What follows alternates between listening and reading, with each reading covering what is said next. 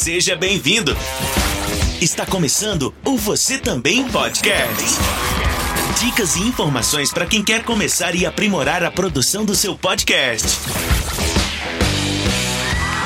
Olá, meu querido ouvinte, minha querida ouvinta, seja bem-vindo ou bem-vinda ao Você Também Podcast, a sua caixinha de ferramentas para a produção de podcasts. Eu sou Carlinhos Vilaronga, homem branco, magrelo, que usa barba, cabelo e bigode, todos raspados com máquina, tem olhos verdes, uso óculos retangular na cor preta e falo com você aqui da terrinha do sol nascente, num dia nublado, num domingão, primeiro dia do feriado de Golden Week, o nosso querido e tão esperado feriado de primavera. Se você não conhece o meu trabalho, sou fundador da Nabecast, tenho aí empreendido com produção de conteúdo e também com produção de podcasts e edição de podcasts. E neste espaço aqui no Você Também Podcast é onde eu compartilho um pouco das minhas experiências em podcastagem, uma aventura que eu comecei em meados de 2018. Neste episódio eu recebi Natália de Moraes, lá do Dropzilla, a guria que é amiga das letras, Recebi também Ítalo Galo, editor lá na Plug Podcasts, e Will Cunha, o host do Press Start Cast. Eles me ajudaram aí na recepção do nosso querido sensei Léo Lopes, o fundador da Radiofobia, um cara que está aí um tempão no mercado, um tempão na podosfera, alegrando o ouvido da galera e também compartilhando conhecimento. E ele veio aqui fazer uma agradável visita no Você Também Podcast e compartilhar um pouco do conhecimento dele com a gente. É um podcast rechonchudo, grandinho, mas com muita informação interessante. A gente tem material inédito, a gente tem informação boa. Enfim, tem muita coisa legal, confere que vai valer muito a pena. Aproveita o feriadão aí para você curtir o conteúdo. Bem, gente, lembrando você de que você também podcast é um dos podcasts ligados ao coletivo Podosfera Nipo Brasileira. Eu deixo aqui o convite para você seguir no Instagram podnipobr, né, de Podosfera Nipo Brasileira, e seguir também a hashtag podnipobr, uma maneira de você se manter atualizado aí no que a galera tem produzido de conteúdo. Outra informação muito importante também, se você estiver ouvindo este episódio na semana da sua publicação, na terça-feira pela manhã, nós teremos o workshop podcast levado a sério, oferecido aí pelo Léo Lopes, é, ao coletivo Podosfera Nipo Brasileira. Então aqui é um esquenta para você conhecer um pouco mais desse profissional, né, a jornada do menino Léo, o garoto que começou ouvindo rádio AM nos cafés da manhã com sua avó e que hoje é uma das referências aí em podcast de qualidade, em edições de qualidade no mercado brasileiro de podcasts. O conteúdo desse podcast, ele fica bem mais legal se ele for acompanhado. Acompanhado do quê?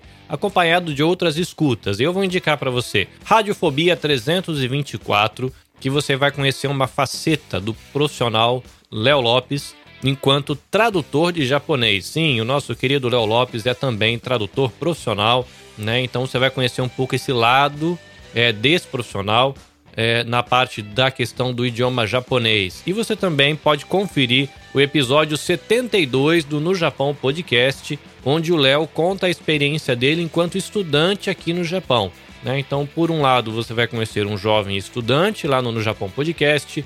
No Radiofobia, você vai poder conhecer o aspecto aí desse profissional que trabalha com idioma japonês. E neste episódio, você vai conhecer um pouquinho a jornada do garoto que ouvia rádio e se aproximou da locução, se aproximou do rádio e se tornou um empresário aí no mundo dos podcasts e um produtor de conteúdo há 14 anos na querida e amada Podosfera. É isso, introdução grandinha, mas o conteúdo tá bom. Divirta-se e se você vai passear nesse Golden Week, desfrute do seu Golden Week. E se você puder participar da nossa oficina, se você faz parte aí dos muitos brasileiros que produzem conteúdo legal aqui no Japão, cola aí com a gente para você participar da oficina, tá bom? Abraço para todo mundo, confere o episódio, divirta-se. Fui!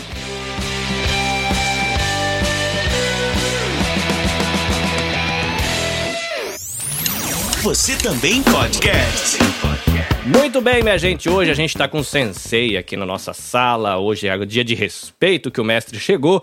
esse bando de podcaster que tá aqui surfando na segunda, terceira, quarta onda, não sei qual geração que a gente tá. É, e é muito bom a gente poder aqui curtir um bate-papo com o mestre Léo Lopes, que você vai poder ouvir a agradável voz dele daqui um golinho. Vou começar aqui com o Galo. Galo, por favor, diga o que tu faz da vida, qual é o podcast que você está envolvido, de onde você fala, só para o povo se familiarizar com sua querida voz. Fala galera, bom dia, boa tarde, boa noite. Primeiramente, obrigado, né, Carlinhos, mais uma vez está me convidando aqui.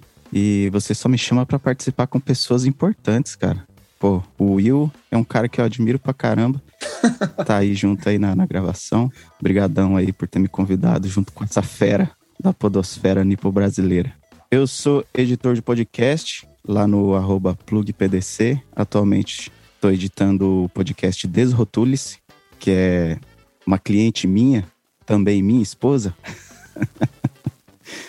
e tem alguns outros podcasts aí na gaveta que logo logo a gente vai lançando aí para encher um pouquinho mais a podosfera nipo brasileira aí. E duas considerações importantes. Uma, quando a esposa é sua cliente, sempre tem o sofazinho do editor, que é um perigo danado. Então você entregue bem esse trabalho. E você tá aí elogiando o Will só porque ele é o maior podcaster da podosfera nipo brasileira. E aí, Will Cunha, é bem-vindo. Muito obrigado pelo convite, carinho. E tô aqui para honrar esse título de maior podcaster da podosfera nipo brasileira. Não sou o melhor. Isso aí eu já falei, não sou o melhor, mas em tamanho aqui eu sou o maior. Ah, muito obrigado pelo convite, é um prazer estar aqui falando com toda essa galera aqui, com a Nath, com o Galo, com o Léo e com você também, né, Carinho? Trazendo um pouquinho aqui do Parasitecast. Muito bem, o Will é o, o cara que conhece gente em tudo quanto é lugar do mundo. Se você precisar de uma entrevista de alguém que mora numa cidadezinha do interior do Tibete, você liga pro Will que ele conhece um brasileiro que mora lá. Isso é certeza.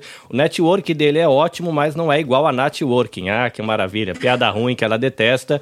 A nossa querida Nath Zirael, amiga do bruxo, depois você se explica. Seja bem-vinda, minha querida. Traga o seu sotaque nordestino para embelezar o nosso podcast Nipo Brasileiro. E aí, tudo bem contigo? Tudo bem, eu ainda vou trazer homenageando o Dropzilla. Yo, Tadaima, Natides. É, eu sou a Natália, tô aqui representando o Dropzilla.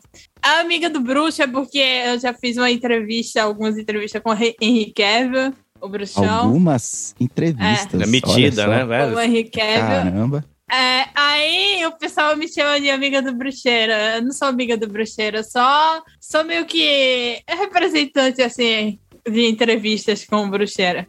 Quando chamam pra falar com ele. Fica se diminuindo, não. Assume aí que você é amiga do cara. Vocês ficam tomando chopp online pra assistir seriado. Vai, fala a verdade. Gostaria bastante. A gente assistiu a, a segunda temporada junto, os dois primeiros episódios. A gente assistiu. A minha esposa, quando ouviu no Dropzilla que você tinha feito entrevista com ele, ela falou: Nossa, que inveja. Eu só não entendi o porquê da inveja. É, mostra o seu bíceps aí, a gente vai começar a descobrir algumas coisas.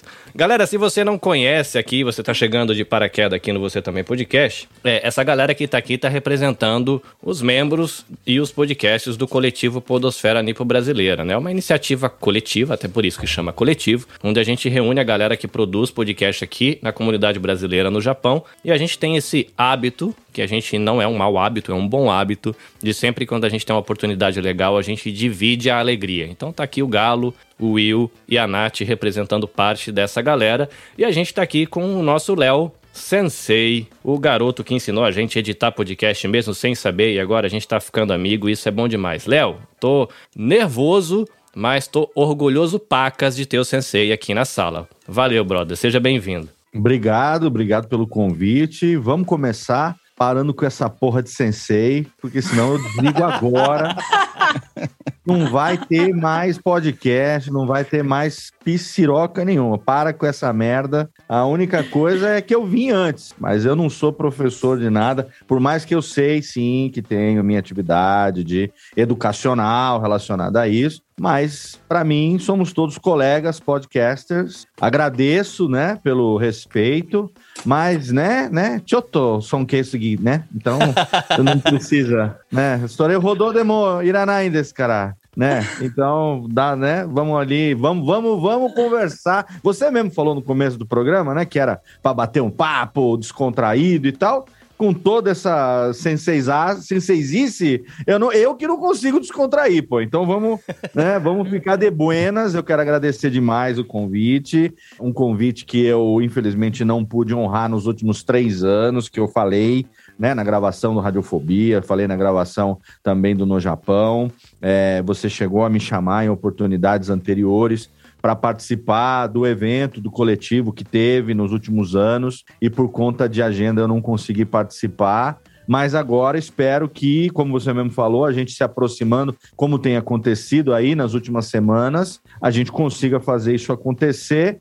E, inclusive, temos aí já agenda reservada para isso. Então, estamos aqui hoje dando início a esse relacionamento bonito, com a podosfera. Na verdade, início não, continuidade, né? A esse relacionamento com a podosfera nipo-brasileira. Inclusive, quero minha canequinha com selo Tomodate, que eu já vi lá no Instagram. É, eu vi que tem ali do CI, mas como eu não sou sem ir, né, no caso. Mas como eu não tô no Japão, eu, eu, eu, vou, eu vou querer a de Tomodachi. Essa eu faço questão. A hora que tiver, inclusive camiseta, né, eu vou passar aí meu número e faço questão de comprar, não quero ganhar do não, viu? Que é para poder contribuir aí para que o coletivo cresça cada vez mais. Tamo junto. Obrigado pelo convite. A gente vivia aquela, aquela paradinha assim de amizade platônica, né? Todo, todos nós nos considerávamos amigos do Léo Lopes, até que ele ficou sabendo, né? Agora a gente assume. Pois é, mas na verdade é assim, é, é o sentimento do ouvinte de podcast, né, cara? Você ouve tanto ali aquele programa semanal, quinzenal, seja lá o que for, que os caras, você fica amigo dos caras, eles só não te conhecem. E chega algum momento que acaba conhecendo, seja numa gravação, seja num evento presencial e tal. E aí, assim, é uma coisa muito engraçada, né? Porque é, eu lembro até hoje das primeiras vezes que a gente se encontrava pessoalmente, né? Saía do virtual, do online, se encontrava. Você, a gente nunca tinha a sensação de que estou conhecendo essa pessoa agora. Porque a gente já conhecia, conhecia intimamente até, né? Essas pessoas que a gente ouve semanalmente, elas penetram no nosso cerebelo, direto no ouvido, tuchado aqui. Quantas pessoas eu costumo brincar? Você deixa se aproximarem do seu ouvidinho e falarem aqui, cochichando no seu ouvidinho no dia a dia, como você permite os, seus, os podcasts que você escuta. É uma relação muito íntima isso, né? Você tá jogando ali informação direto ali na, na- na intimidade, na cabeça da pessoa. Então, quando a gente encontra, a gente não tem aquela sensação de que, ah, conheci fulano. A gente tem a sensação de que finalmente eu vi fulano, ah, dei um abraço no fulano, que eu, na fulana, que eu já conhecia há tanto tempo por acompanhar o podcast X, né? Então, é realmente essa relação de, de amizade que acaba se concretizando em algum momento, mas é uma coisa que só o podcast proporciona pra gente, né? É engraçado você chamar, às vezes, a pessoa pra gravação e você troca ideia com ela como se fosse amigo há anos, né? E o coitado do podcaster fica todo desconcertado, porque você é um estranho, mas ele não é um estranho pra você. Isso é muito doido. Bom, Léo, a gente conhece o teu trabalho de duas maneiras. Tem a galera que é ouvinte teu porque curte a tua produção de conteúdo, e tem a galera que te conhece por conta do punhado de coisa que tu já ensinou é, sobre produção de podcasts, em especial é, o Alotênica, que tem uma carreira gigantesca, e fora os vídeos do seu canal de produção de podcast, e, enfim, tem um monte de coisa que a gente acaba é, consumindo. Então, tem essa galera que te conhece já como produtor, já como locutor, e a galera que te conhece já como o editor ou como o cara que ensina sobre edição. Mas a minha curiosidade é como é que o menininho que não era o menininho Léo, né? O menininho Leandro, que esse menininho Léo, pra você descobrir como é que ele se torna o menininho Léo, cola lá no Radiofobia e no episódio onde o Léo aparece lá no No Japão Podcast. É, mas como é que o menininho Léo, que né, era o menininho Leandro, se meteu nessa de virar, não sei, é, locutor ou se interessar por rádio? Como é que começa esse negócio de querer brincar com os fiozinhos e microfone?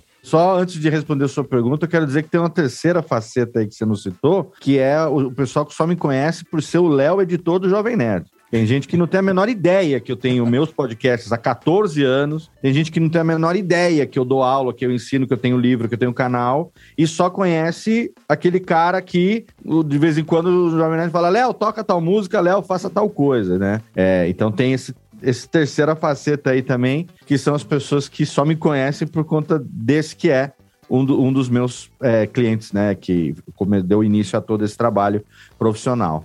Mas eu gosto de, de, de comunicação desde criança, né? Eu sou comunicador, acho que eu nasci comunicador. Mas assim, na minha época, o que hoje é o meu mérito, né, que se tornou minha ferramenta de trabalho, era motivo de encher o saco dos outros, né? Aquele cara tem, tem gravações aqui, né? Tem um tocador aqui de cassete, tem um monte de fita guardada aqui da vida inteira, que tem gravação minha aqui com três anos de idade, meu pai gravando num gravadorzinho, que hoje eu tenho um bem parecido daquela época, do final dos anos 70 ali, eu sou nascido em 74, então já em 76, 77 ali, meu pai gravava, alô, experiência, alô, experiência, não sei o quê. Eu cantava musiquinha, cantava musiquinha do, do, do Roberto Leal, Limão Limoeiro do, do Wilson Simonal. Falar, ah, eu que vou entrevistar você. Não, eu que vou entrevistar você e tal. Na época era eu e meu primo mais velho, depois nasceu a minha irmã, minha prima, irmã dele e tal.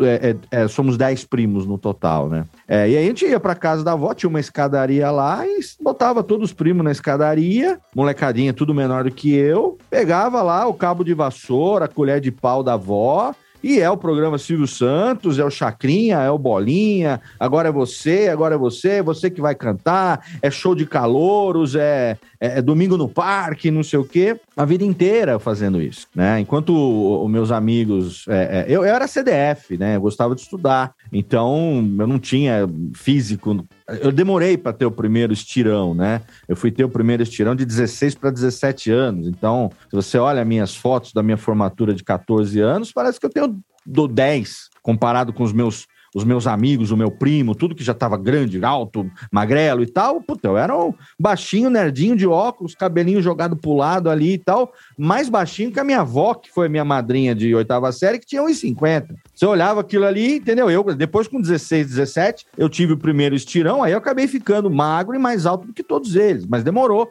né? Então eu era o nerd, o CDF, o cara que estudava pra cacete e tal. E na época, na minha época, eu vou falar como velho, nerd era ofensa. Nerd não era hoje, é cool ser nerd. Ah, porque todo mundo quer ser nerd agora. Agora todo mundo, né, gosta de quadrinho, todo mundo sabe quem, quem são aí os, uh, uh, sei lá, o, o, Cavaleiro da Lua, não sei o quê. Cara, sou de uma época que nego não conhecia Homem de Ferro, né? Era só quem colecionava mesmo, quem tinha formatinho da Abril, era uma, sabe, era nerd. Molecada não, molecada jogava bola, jogava basquete, jogava vôlei, né? Tinha aqui, eu sou do interior aqui de São Paulo, então a galera tinha o time de vôlei, que era do clube, mas era também da escola, e não sei o quê. Eu não me encaixava em nada disso. Eu, no máximo, treinava basquete, que era o que eu gostava. Era um perna de pau no futebol, tenho dois pés esquerdos. Inclusive, não torço para time nenhum, graças a eu não ser bom. Então, minha, minha, minha infância, o que sobrava? É um radião de pilha, um radião, dois radião de pilha, radião daquele radião grande, assim, com é, um duplo deck ou toca-fita e tal. E um melhor amigo meu de infância que ia pra minha casa e a gente brincava de gravação. Brincava de Chico Anísio, show, brincava de, de, de Jô Soares, Vivo Gordo, né? O Djalma Jorge Show, que nos anos 80 era um programa de rádio que fazia muito sucesso na Jovem Pan e aqui no interior ele era retransmitido aqui pela União FM 89.9 de Mogi Guaçu, que hoje é, é a, a, o dial da, da Jovem Pan Campinas. E a gente brincava disso. Eu tenho essas gravações até hoje. Meu primo ia para minha casa. A minha, minha brincadeira era, era gravar era imitar, era fazer voz, mesmo quando eu não tinha timbre, mesmo quando eu voz de menino, de moleque, né? Então eu sempre, sempre cresci com isso. Era o primo que mais falava, você pode perceber pelos meus podcasts, pelas minhas participações, como aqui agora, dominando o podcast dos amigos, falo para gazete, e ninguém me interrompe, eu também não paro. E isso foi a vida inteira. Só que hoje, isso é, virou minha profissão. Quando eu era moleque, era o chatolino, era, puta, para de falar, moleque, fala demais, e não sei o quê. Então, é, eu nunca vi como uma carreira, até porque aqui na minha terra não tinha esse negócio de carreira com rádio e tal tinha só uma emissora de AM e ainda assim, né? O meu, meu, meu avô chegou a, a trabalhar no, no, AM quando ele era mais jovem. O, o, esse meu tio, que eu falei, também chegou. Eu tinha um tio, irmão da minha mãe, que, que, que morou em Socorro, uma cidade vizinha aqui, que ele se tornou um dos maiores radialistas de Socorro, tio, tio Ermelindo, infelizmente ele morreu, morreu uns, uns 3, 4 anos. Ele era o gordo, ele tinha um programa que era o Gordo no Ar, ele era um sucesso do AM, da rádio lá de Socorro e tal, mas eu não tinha muito convívio, né, com isso.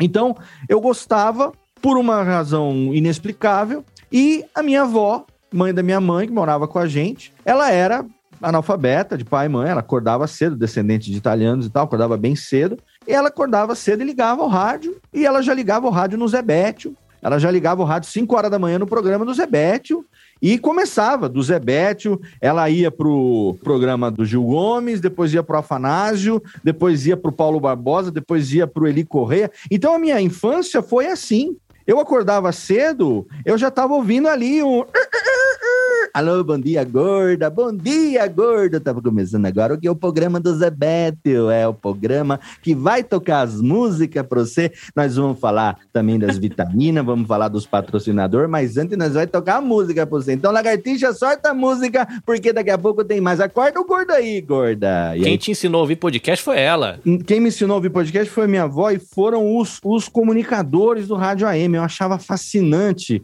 que tinha uma pessoa que conversava com você você e ela conversava com você. Ele não falava minhas amigas, meus amigos, alô pessoal, alô galera. Ele falava com você. Ele falava alô você aí, bandia gorda, você querido ouvinte, olha, você tá aí na fila do pão. Daqui a pouco chegava o Gil Gomes e ele chegava de repente. Ele chegava falando e contando o caso da menina, a menina que morreu, a menina que foi assassinada. E aí vinha, ele chegava, tocava para o Afanásio, sete horas na capital de São Paulo, Afanásio trazendo para você a notícia da polícia foi preso aquele meliante, aquele pederasta. E daqui a pouco vinha o Eli Correia. Oi, gente, Eli Correia, o homem sorriso do rádio. Hoje eu vou trazer para você a carta aqui da Manuela. Ah, Manuela. E aí vinha, né, que saudade de você. É o quadro do Eli Correia. É, era isso que embalava as minhas manhãs. E aí, enquanto eu estudava de manhã, eu tomava o café, já tinha, to...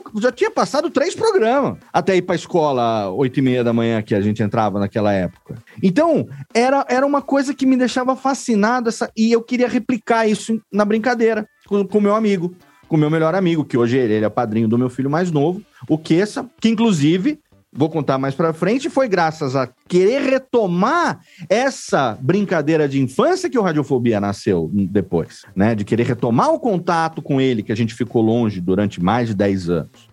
Então, assim, a comunicação é uma coisa que estava no meu sangue, eu não sei como, porque não era nada hereditário, não tinha ninguém na família, meu pai contador, minha mãe comerciante, né? Um avô analfabeto, outro avô trabalhou em fórum, uma avó dona de casa, outra também, sabe?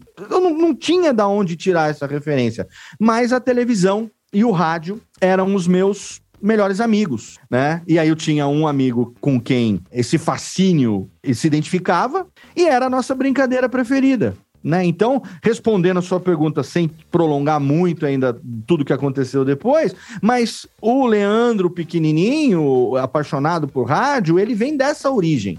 É, aqui em Serra Negra, uma cidadezinha pequena, 25 mil, 30 mil habitantes aqui, é, menos até, no interior de São Paulo, que cresceu numa família grande, uma família que tinha 10 primos e, sabe, entre tios e tias eram 10 e tal, sempre família grande de 30, 40 pessoas, é sempre muito barulho, sempre muita mão se mexendo, sempre muita comida, muita briga, muita coisa acontecendo. E aí eu é, essa foi a minha influência desde cedo, né? Por mais que eu não tenha seguido isso depois como carreira profissional, isso só foi retornar na minha vida lá já com 30 anos, mas esse, essa, essa alma do comunicador, ela estava impregnada em mim desde sempre, né? Então, a origem vem daí. É, eu tenho memórias, assim, em casa. Meu, minha mãe e meu pai, eu não lembro muito deles. Acho que meu pai ouvia rádio AM. Eu tenho a imagem dele ouvindo um rádio Motorola cor de laranja, com aquela telinha prateada na frente, que fica carregando uhum. para colocar na churrasqueira, carrega para levar para fazer não sei o quê.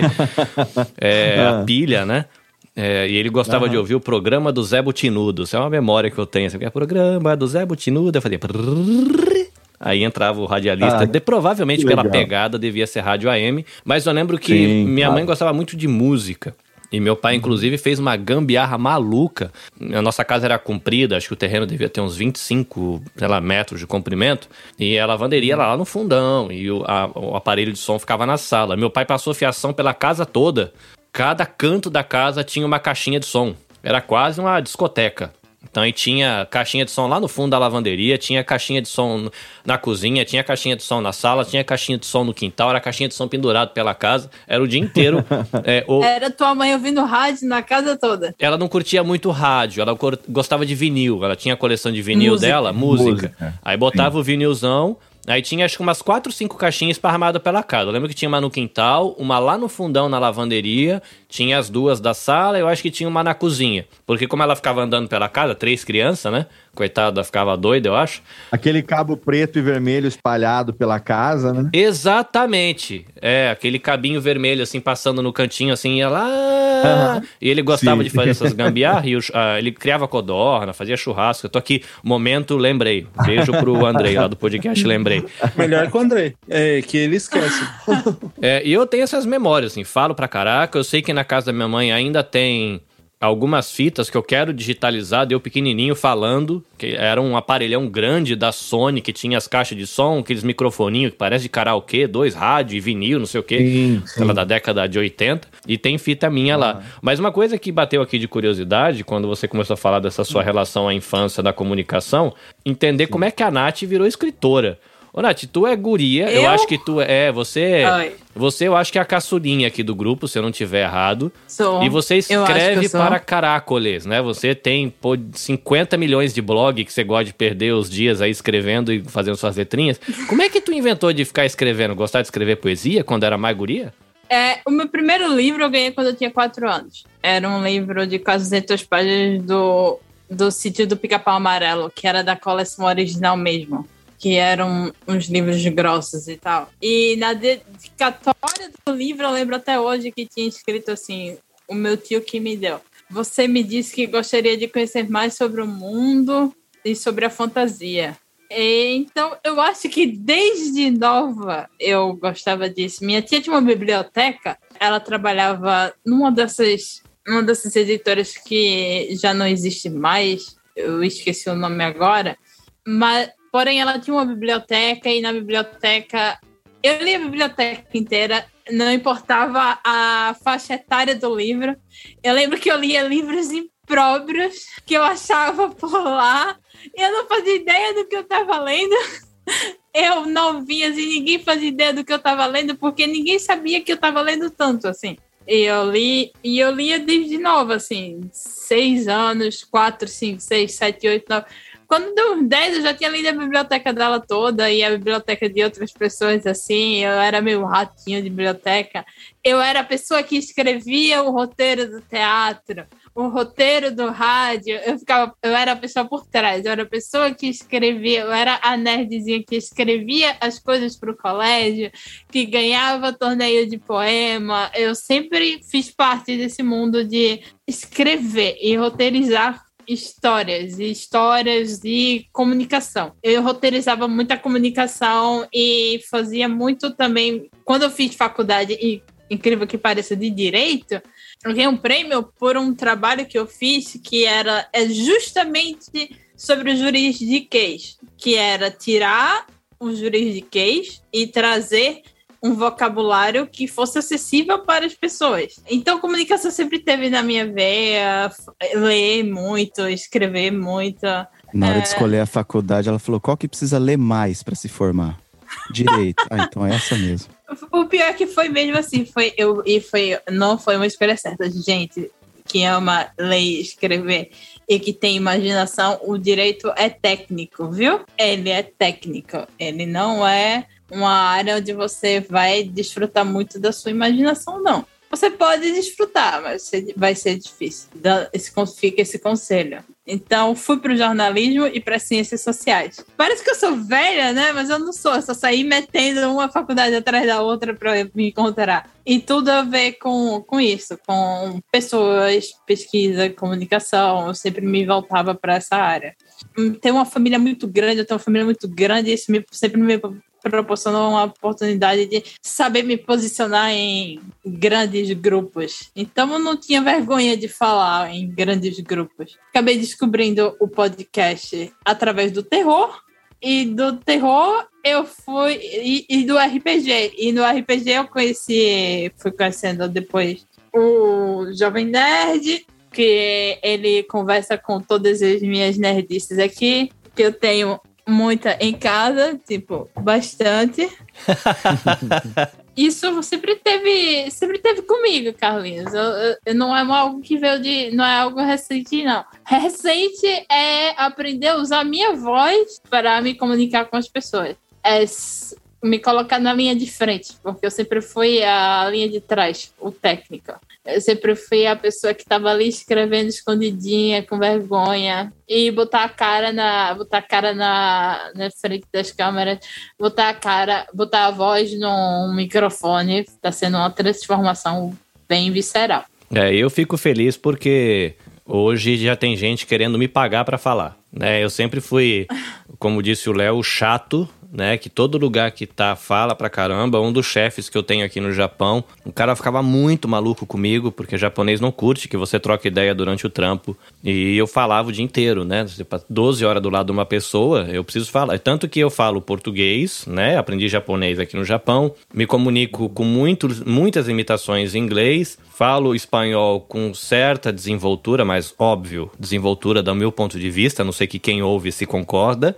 E cheguei a estudar um pouco de chinês para falar com os chineses da fábrica, mas é necessidade existencial. Eu boto para fora a voz, ou eu morro, porque eu me sufoco se eu não botar as palavras para fora. Né? Mas aí hoje eu tenho oportunidade, é legal. Mas tem muita gente do coletivo Podosfera Limpo Brasileira que fala isso, de como tem encontrado o microfone e tá mudando a vida, né? Mudando a autoestima, mudando capacidade de raciocínio, de compreender o que o outro fala. Porque você vai fazer uma entrevista, você tem que prestar atenção no que o outro tá falando e a gente aprende a ter aquele negócio da escutativa. E a galera fala muito, eu fico feliz, né? A galera fala muito, eu fico feliz por ver que a galera está se desenvolvendo também aqui no Japão, já que fica só no carrega caixa, aperta parafuso, empurra caixa, aperta parafuso, carrega caixa, e você poder se desenvolver como ser humano é bom. Mr. Galo, e tu? O que, que te levou pro microfone, além da tua esposa ter colocado o garfo no peito e falado, edita aí? bom, primeiro a minha primeira experiência com, com podcast, logicamente, foi ouvindo e ouvindo o Léo nas leituras de e-mails lá no, no Nerdcast, que eu sou uma dessa, da, da parcela das pessoas que conhece o Léo não pela edição e não pelos podcasts, mas pela leitura de e-mails do Nerdcast. Eu que, diga-se de passagem, são as melhores leituras de e-mails de lá. Vocês sabem que o Nerdcast, na verdade, ele é meu e do mal, né? é verdade, verdade. Já estão O Jovem Nerd e o Azagal, eles já não existem. Não sei se vocês viram, recentemente o Gaveta fez um vídeo mostrando, eh, explicando a verdadeira razão deles ter parado de editar o, o Jovem Nerd, o Nerdcast, né? É, foi um motivo... Tá lá o vídeo no YouTube, o Carlinhos pode botar o link aqui na postagem para quem quiser ver. Eu só tô descrevendo. O motivo foi é, a impossibilidade de se trabalhar num conteúdo onde essas pessoas, na verdade, não existem. Eles são criados na edição, tanto ah, no áudio quanto no vídeo. Eles são tipo então, gorilas da, da podosfera. No vídeo, eles não, eles não, não dão mais a cara no vídeo há muito tempo. É, são atores e é utilizada a tecnologia de deepfake para utilizar eles. Inclusive, eles até agora têm o processo de metade é o, o, o Sol, o Jovem Nerd, porque o Azagal ele, né, ele usa aquele Azagif, já nem, nem, nem bota o deepfake dele mais, entendeu? É, e na edição, a gente tem que também cortar um dobrado. Então, na verdade, é um processo né, difícil, não é impossível, porque está aí, né? O programa sim, continua aí, crescendo, sim. um dos maiores podcasts do mundo, ou maior do Brasil, com toda certeza. É, mas não é um processo fácil de fazer. Então, na verdade, hoje em dia, eu e o Mal, a gente até parou de participar um pouco, porque estava dando muito na cara, estava ficando muito óbvio essa coisa toda. E para nossa empresa não é legal, sabe? Não, não é bacana essa, essa desconfiança que as pessoas têm. Será que realmente eles são os donos e tal? É, né, eu, a gente quer manter a nossa. A, né, a gente quer ir ainda comprar um pão e não ser reconhecido. É legal isso, a gente manter a nossa. É, como é que fala? O nosso anonimato, né? Ô, Léo, não me faz isso, cara. Você, você vai me arrumar problema, porque agora aqui a, a, o estima que a, o ego da Neuza vai lá para a estratosfera, que agora ela vai querer que aumente o salário dela aqui também, que é, é a nossa estagiária robô. Você Sim. falando que tem essa importância aí, agora ela vai querer que eu pague salário dobrado para ela. Mas a, a técnica, por exemplo, me canibaliza. É, Você está sofrendo com a Neuza aquilo que eu sofro com a, com a técnica, aquilo que o MRG no passado sofria com a Creuza e assim por diante, entendeu? É isso. A técnica, eu nem vou falar nada, porque hoje, como eu tô gravando sozinho aqui, a técnica dei folga, obviamente, mas não dá, eu não aguento mais. O cheiro de vodka que fica aqui no estúdio, sabe? O, o- a sujeira de, de, de- de parede, tudo alaranjada, da- as mãozinhas de cheetos dos anões, eles limpam na parede, assim. Não dá conta. E ainda tem que pagar.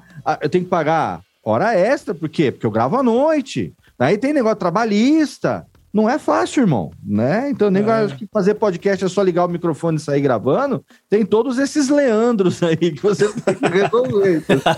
Gente, é brincadeira, hein? Tá, ó, vamos, vamos. Tem, que, tem que fazer que no Jacaré Banguela e tatuar o, o, o símbolo da ironia na mão, assim, antes de fazer, ele mostra, ó, gente, ironia, tá? Tem sempre que fazer o ironia on, né? ironia off, né? Tem que fazer aqui. Abre chave e fecha chave, né? Não, mas agora eu já tomei como verdade e já era. Mas a ideia é essa. A ideia é essa. A ideia, a ideia é o pessoal falar, mas será? Será que. Entendeu? Se, se tiver alguém desconfiando, missão Aí cumprida. o Twitter já É esse pira, o né? corte que vai, que vai viralizar. É esse o corte que vai viralizar. Boa, É boa, boa. mesmo. Aí eu mando, eu mando o código Pix na sequência. Pode deixar. O Will ele se Mas diverte fala, criando as falas lá da, da Neuza, né? Que é a japonesa, a secretária virtual. Japoneusa, né, japonesa. Mas agora do ponto de vista de produtores, né? Você tem aí toda a questão dos anões, da técnica. Qual que é a vantagem ou qual que é a graça é, para o produtor ele se embrenhar em ficar inventando esses personagens que não existem é, para dar uma cor assim no seu assim agora um olhar meio de, de, de, de quem está envolvido com um monte de projeto já conhece muita coisa. É qual que são a- a- as vantagens? O que, que isso traz de não sei de colorido? É só é um momento viajeiro? É só para poder você desfrutar da cervejeira? Qual que, qual que é a graça de você botar um esse, esse ou esses personagens virtuais num projeto Não, não. É a limitação do cérebro do cidadão mesmo, né? A limitação de você ser o exército de um homem só. É a necessidade criativa que faz com que você crie muletas que te ajudem a fazer com que aquilo aconteça. No meu caso, por exemplo, como se eu estivesse ao vivo no rádio, aonde o erro e o improviso eles fazem parte do processo. Então, é, é, o, o meu processo no Radiofobia, ele é diferente, por exemplo, diametralmente oposto ao processo que eu utilizo como editor do Jovem Nerd, ou do, do Hipsters, ou do Confins Universo, ou dos outros tantos podcasts que a gente edita. No nosso trabalho como editor, a gente tira erro, a gente tira barulho, ruído, respiração, gaguejada, redundância, repetição. A gente transforma o gago num cara que fala fluentemente. A gente é fonoaudiólogo e a gente é advogado também, porque a gente tira processinhos, a gente tira coisas que poderiam mandar nego pra cadeia até. Esse é o trabalho como editor. Agora, no Radiofobia, por exemplo, por que que Radiofobia é ao vivo? Por que que a dinâmica do programa é ao vivo? Porque lá em 2010, 2009 ainda, quando ele começou, eu tive que fazer uma escolha narrativa para o meu podcast. Porque é, eu já era radialista, já tinha o meu DRT de locutor, tinha um piloto de programa de rádio, trabalhei na rádio, na rádio Banzai, né, na Rádio Oriental do Brasil, que era a rádio dos Rádio brasileiros Japão Fênix. e tal. né?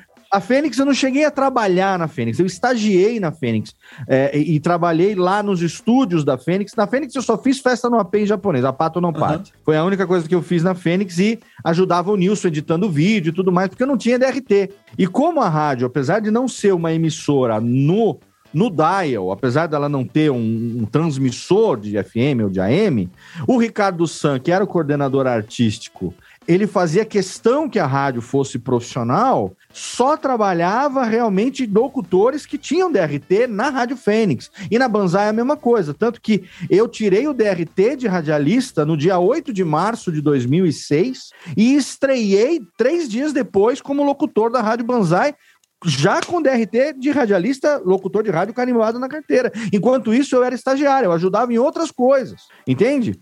Então, naquele momento ali, a gente tava o quê? Exercitando. É, era o que eu sabia fazer.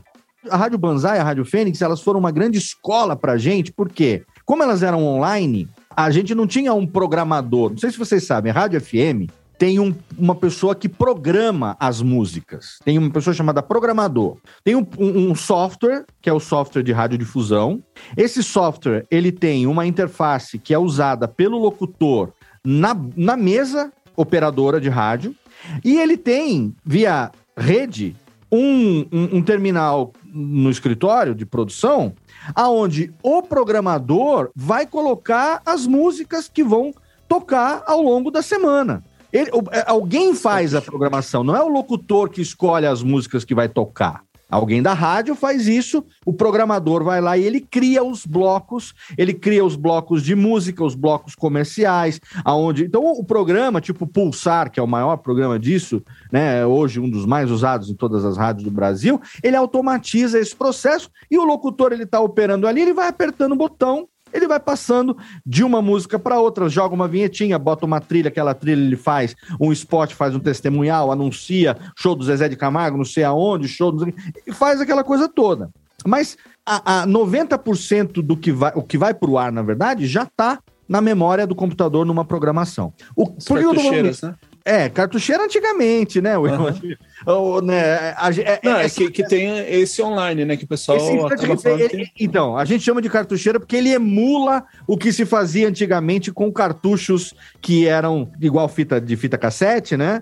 É, e trechinhos pequenininhos que tocava só aquele comercial, só aquela música, exatamente. A gente ainda chama de cartucheira, é o famoso, os, os- são os instant replays, né? Que a gente tem Uhum. hoje. As botoneiras, digamos, né?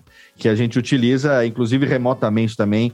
É, virtualmente eu tenho, né? Então, na hora de, de gravar o Radiofobia, eu tô aqui no meu PC, eu tenho minha tela principal, minha tela secundária, eu tenho o meu mixer aqui, que é a minha mesa, o gravador aqui do lado, e do lado onde a câmera não pega, eu coloco o meu iPad, e no iPad tem as trilhas que vão tocar. E aqui no computador, aqui onde eu tô, no meu PC, eu tenho a botoneira que tem aqui os anões, a técnica, tocando aqui os aplausos, tá vendo? Mais aplausos.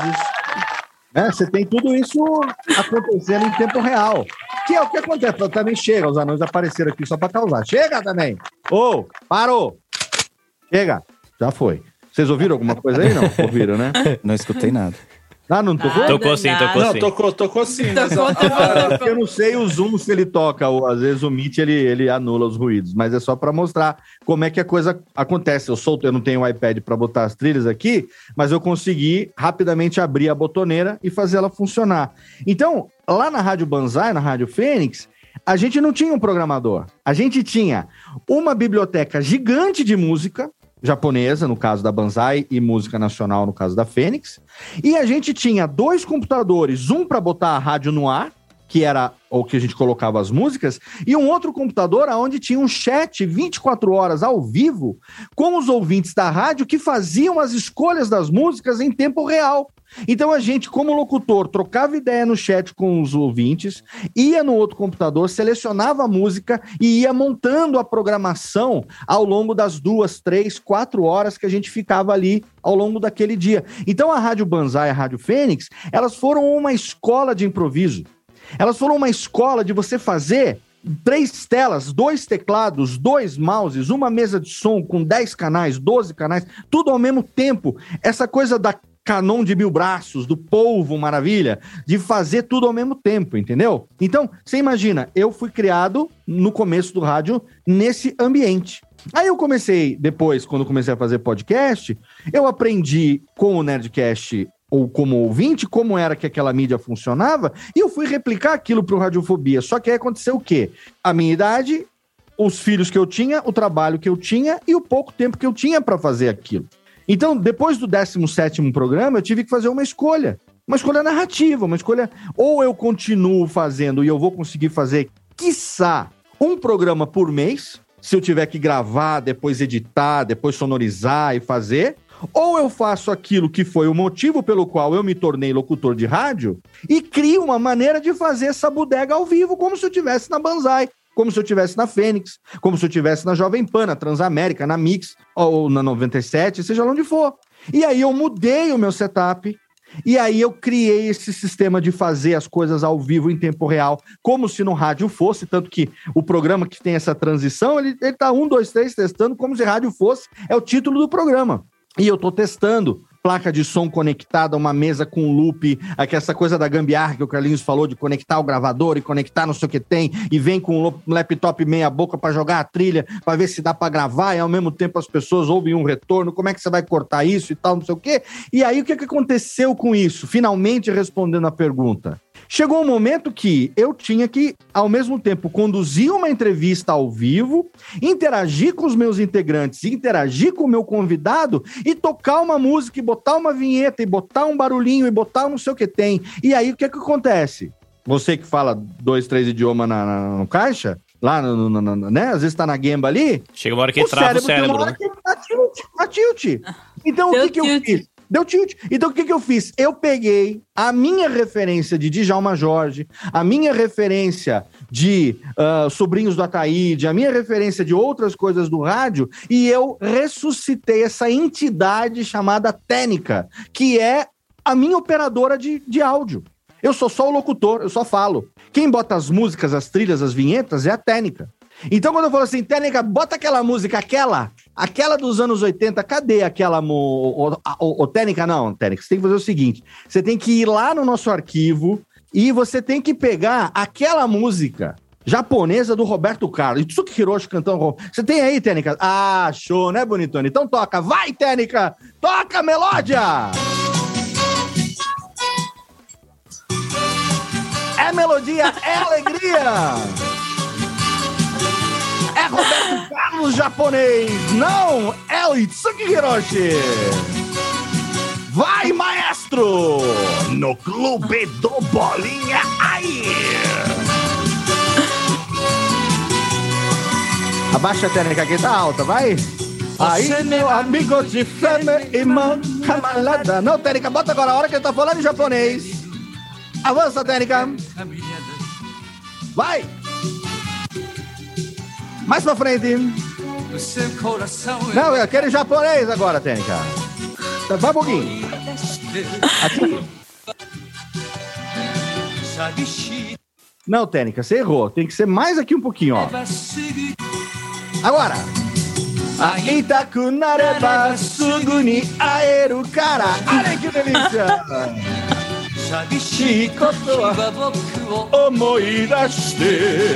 Vai, tá, chega, Técnica, acabou também. Naquele não, não, momento não, eu tô na casa da minha tia. Tirar, tem que tirar daquele jeito que a gente gosta. Ô, ô Técnica, cê, cê não me faça passar vergonha. Tem que tirar daquele jeito, riscando o disco. Não, Técnica, risca direito, faz favor. Técnica! A técnica tá. tá a, Neu, tá, a Neuza tá, tá, ela, tá boicotando. Ela tá aqui. Não era nem que ela tá aqui. Ela tá com vontade própria, hein? A técnica tá trabalhando fora de horário, ela não tá gostando. Eu acho que ela tava conversando com a Neuza, que a Neuza é rebelde desse jeito. Então, é isso. E, aí nasceu o negócio. Porque você tem que puxar o negócio, você tem que fazer. E aí acabou se tornando o quê? Uma ferramenta de. Sabe? Porque se errar, não fui eu que errei. Foi a técnica que errou. E aquele negócio que todo mundo. Todo mundo sabe que você que errou, mas acaba acreditando na brincadeira, ri junto e fica por isso mesmo, né? Pode ficar 15 minutos nessa enrolação que todo mundo tá rindo da palhaçada e acredita, né, na brincadeira, né?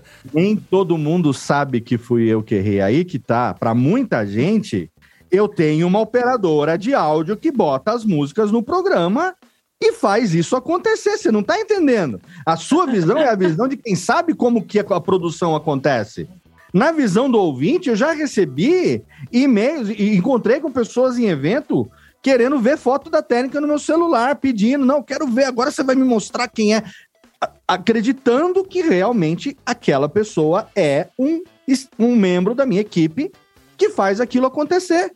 Entendeu? Então, é, é, esse recurso narrativo ele se tornou uma, uma necessidade minha, uma muleta minha, porque hoje, por exemplo, as coisas acontecem com muito mais rapidez. Né? Eu tenho um processador mais rápido, tenho softwares que me ajudam a achar as coisas mais rápido, e eu tenho pré-programado quase tudo que eu vou precisar usar.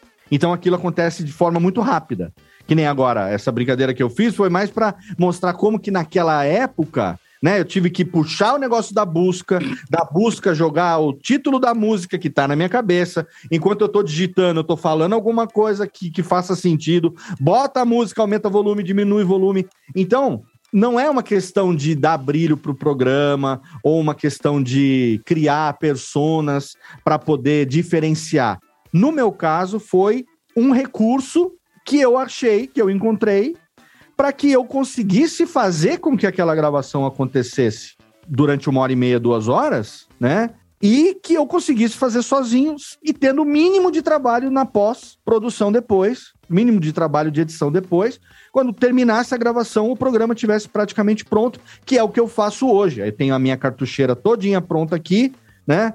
Já tem a trilha de abertura, a vinheta de abertura, já emenda com a trilha principal. Quando a gente entra ao vivo ali no YouTube, você vai ver que na gravação tem um, um, uma sobrinha no começo, depois fica uma sobrinha no final.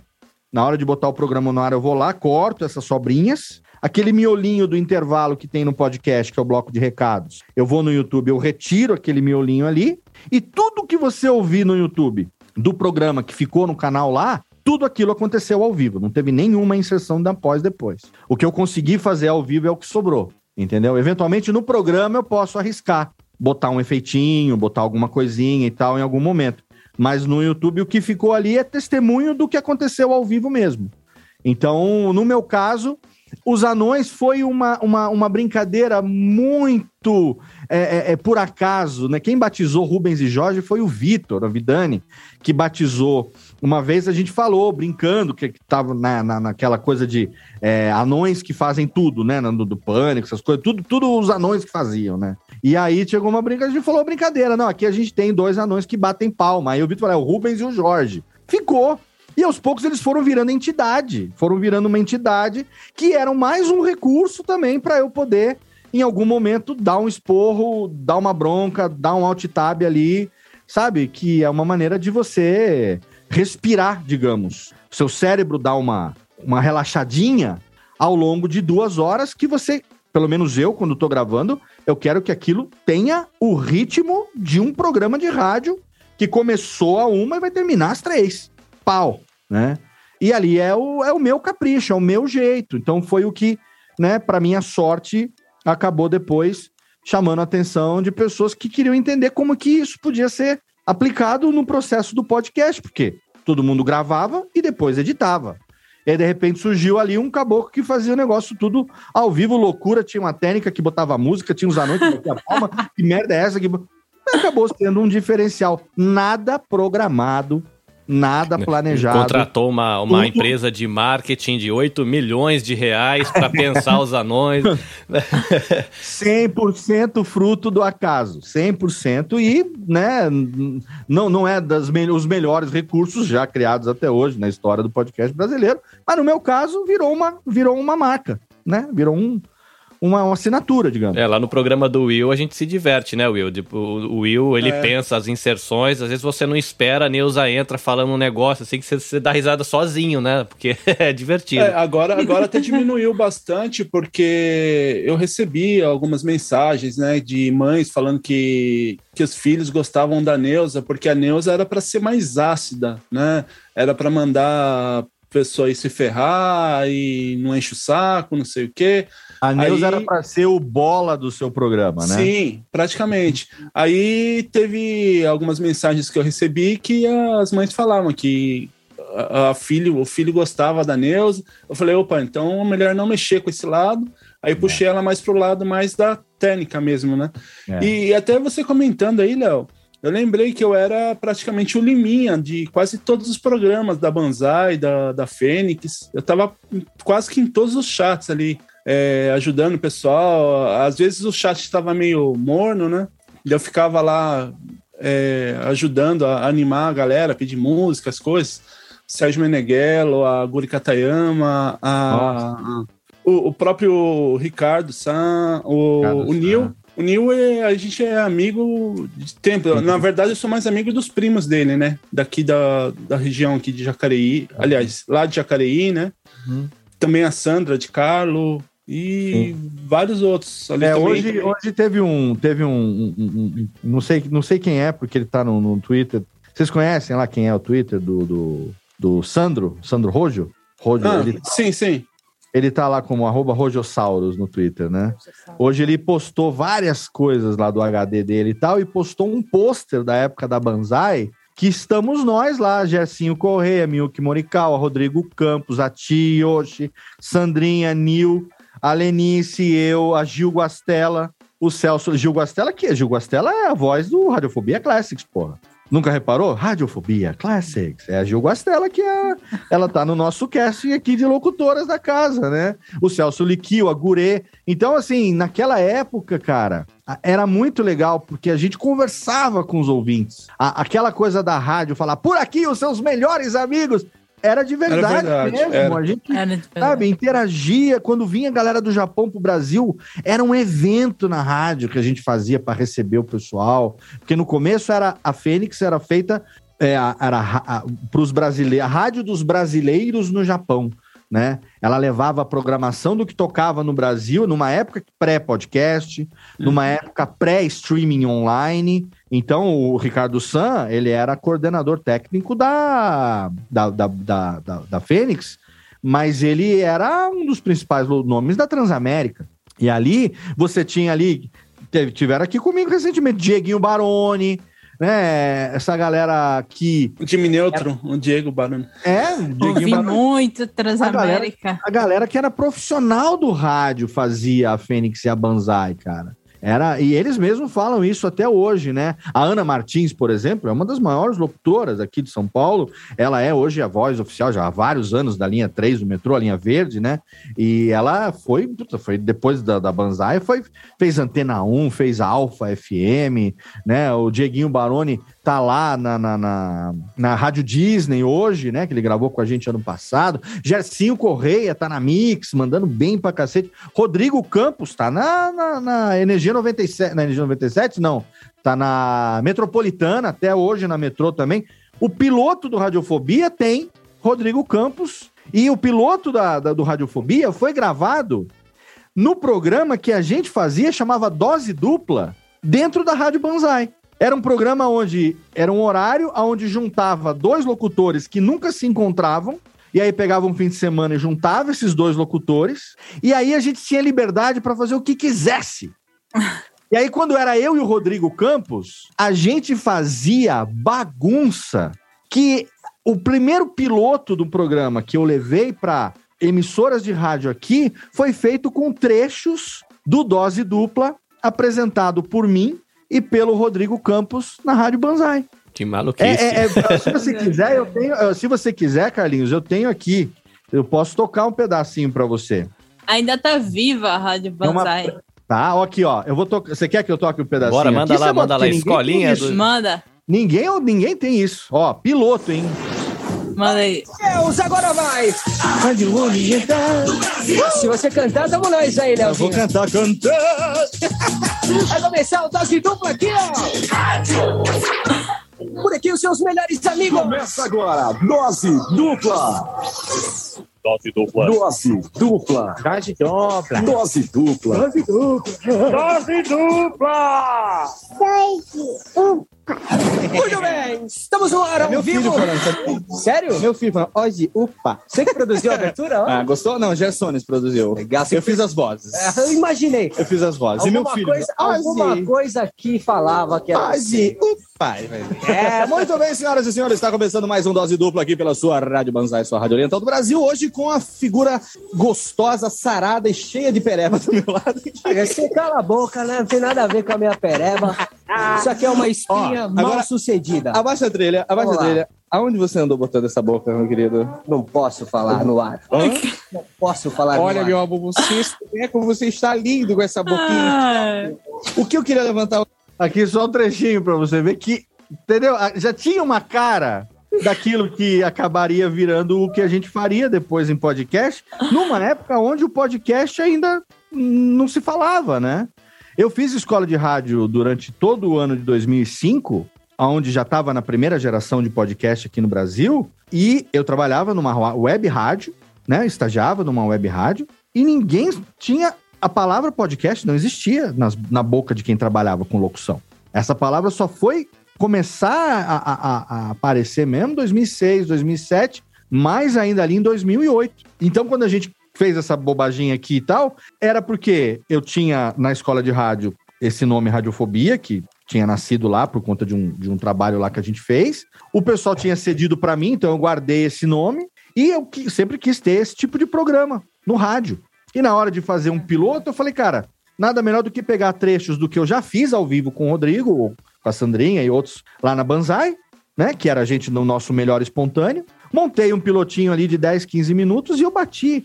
Bati porta de muita rádio em 2007, cara, pra levar esse, esse piloto e tentar fazer isso acontecer, porque era, era, era aquela coisa do sonho do radialista, de achar que o seu projeto vai reverberar em alguém um dia e tudo mais. E é claro que não, não deu, porque rádio, depois a gente ia descobrir que né, você tem que ir, você já tem que ir com o projeto e com a grana junto. Você tem que ir com o projeto e com quem você tem para patrocinar e quantos por cento desse patrocínio vai ficar para a rádio e quantos por cento vai ficar para você.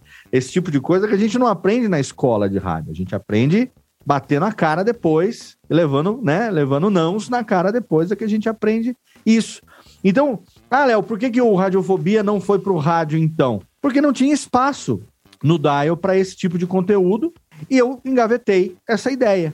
E quando descobri a mídia podcast anos depois, veio com tudo, falei, não, tá, agora aquela ideia vai acontecer, agora eu quero ver quem que vai fazer comigo. Por isso que no piloto do Radiofobia tem a voz do Rodrigo Campos, na abertura ele gravou em off. Se você ouviu Radiofobia 1, tem lá o Rodrigo Campos interagindo comigo. Não estamos interagindo, ele gravou em off e depois eu editei as falas como se ele tivesse comigo e ele nunca mais apareceu no Radiofobia, nem como convidado, nem como integrante. E aí eu e o Queça entrevistamos o Japa, o nosso amigo é, o Bill, que fez o personagem que a gente usou durante muitos anos, o personagem do Laurito, e colocamos na edição também. Então era tentativa e erro, sabe? De pegar coisas que eu já tinha feito de um lado, que o outro já tinha feito do outro, tentar fazer daquilo um amálgama e ver o que, que ia funcionar no podcast. Quando eu vi que editando, para mim, não ia funcionar, aí eu falei, não, então vai ter que ser ao vivo, e tô aí ao vivo há 14 anos.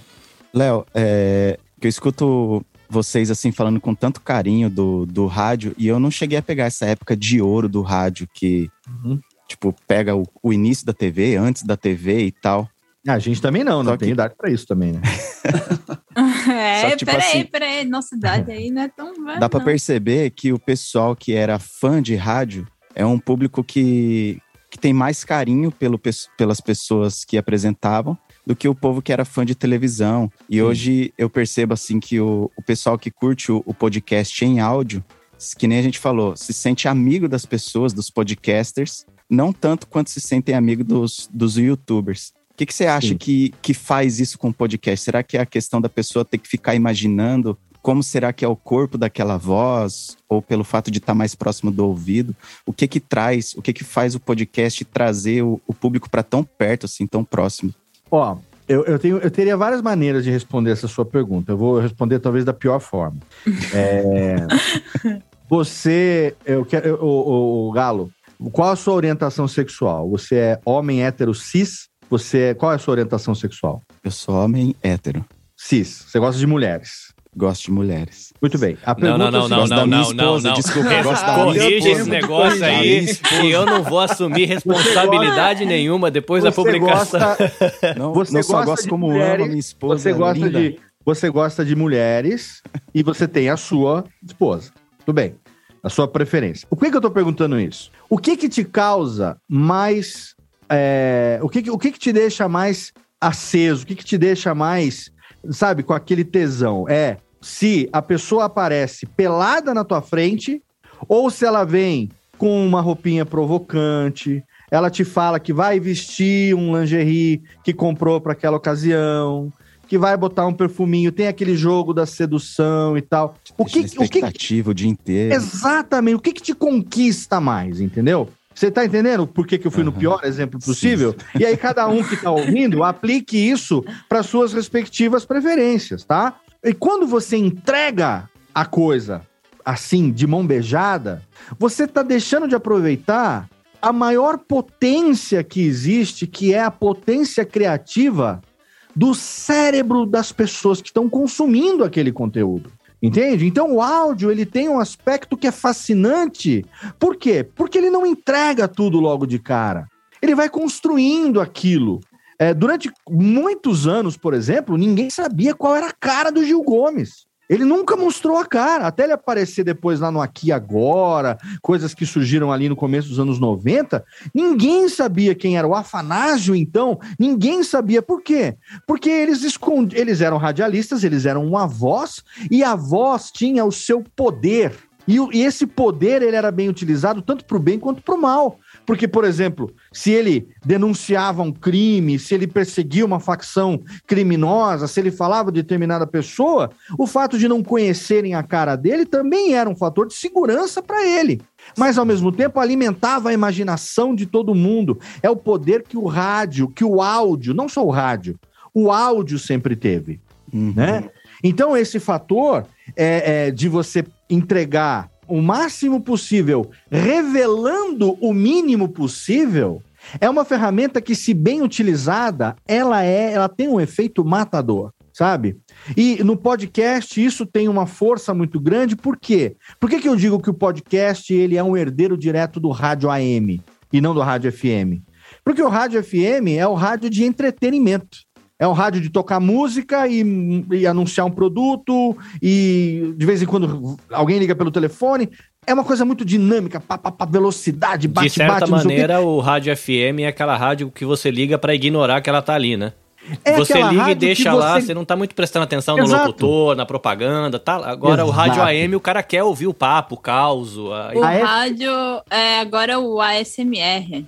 É o, famoso back- é o background da sua Exatamente. vida. Exatamente. É, Nos anos, lá- quando eu, quando eu fui criado, quando eu tive as minhas influências no rádio, o FM não era tanto como é hoje. Por isso que eu digo que tem 14 anos, vai fazer agora 14 anos, que eu me realizo 100% como radialista produzindo podcast. Porque o que eu queria fazer no rádio já não tinha espaço no rádio. Não tinha lugar ali para fazer um radiofobia. Não tinha lugar ali no rádio para fazer um nerdcast. Não tinha lugar ali no rádio para fazer um press start. Não, não tem lugar no rádio para isso.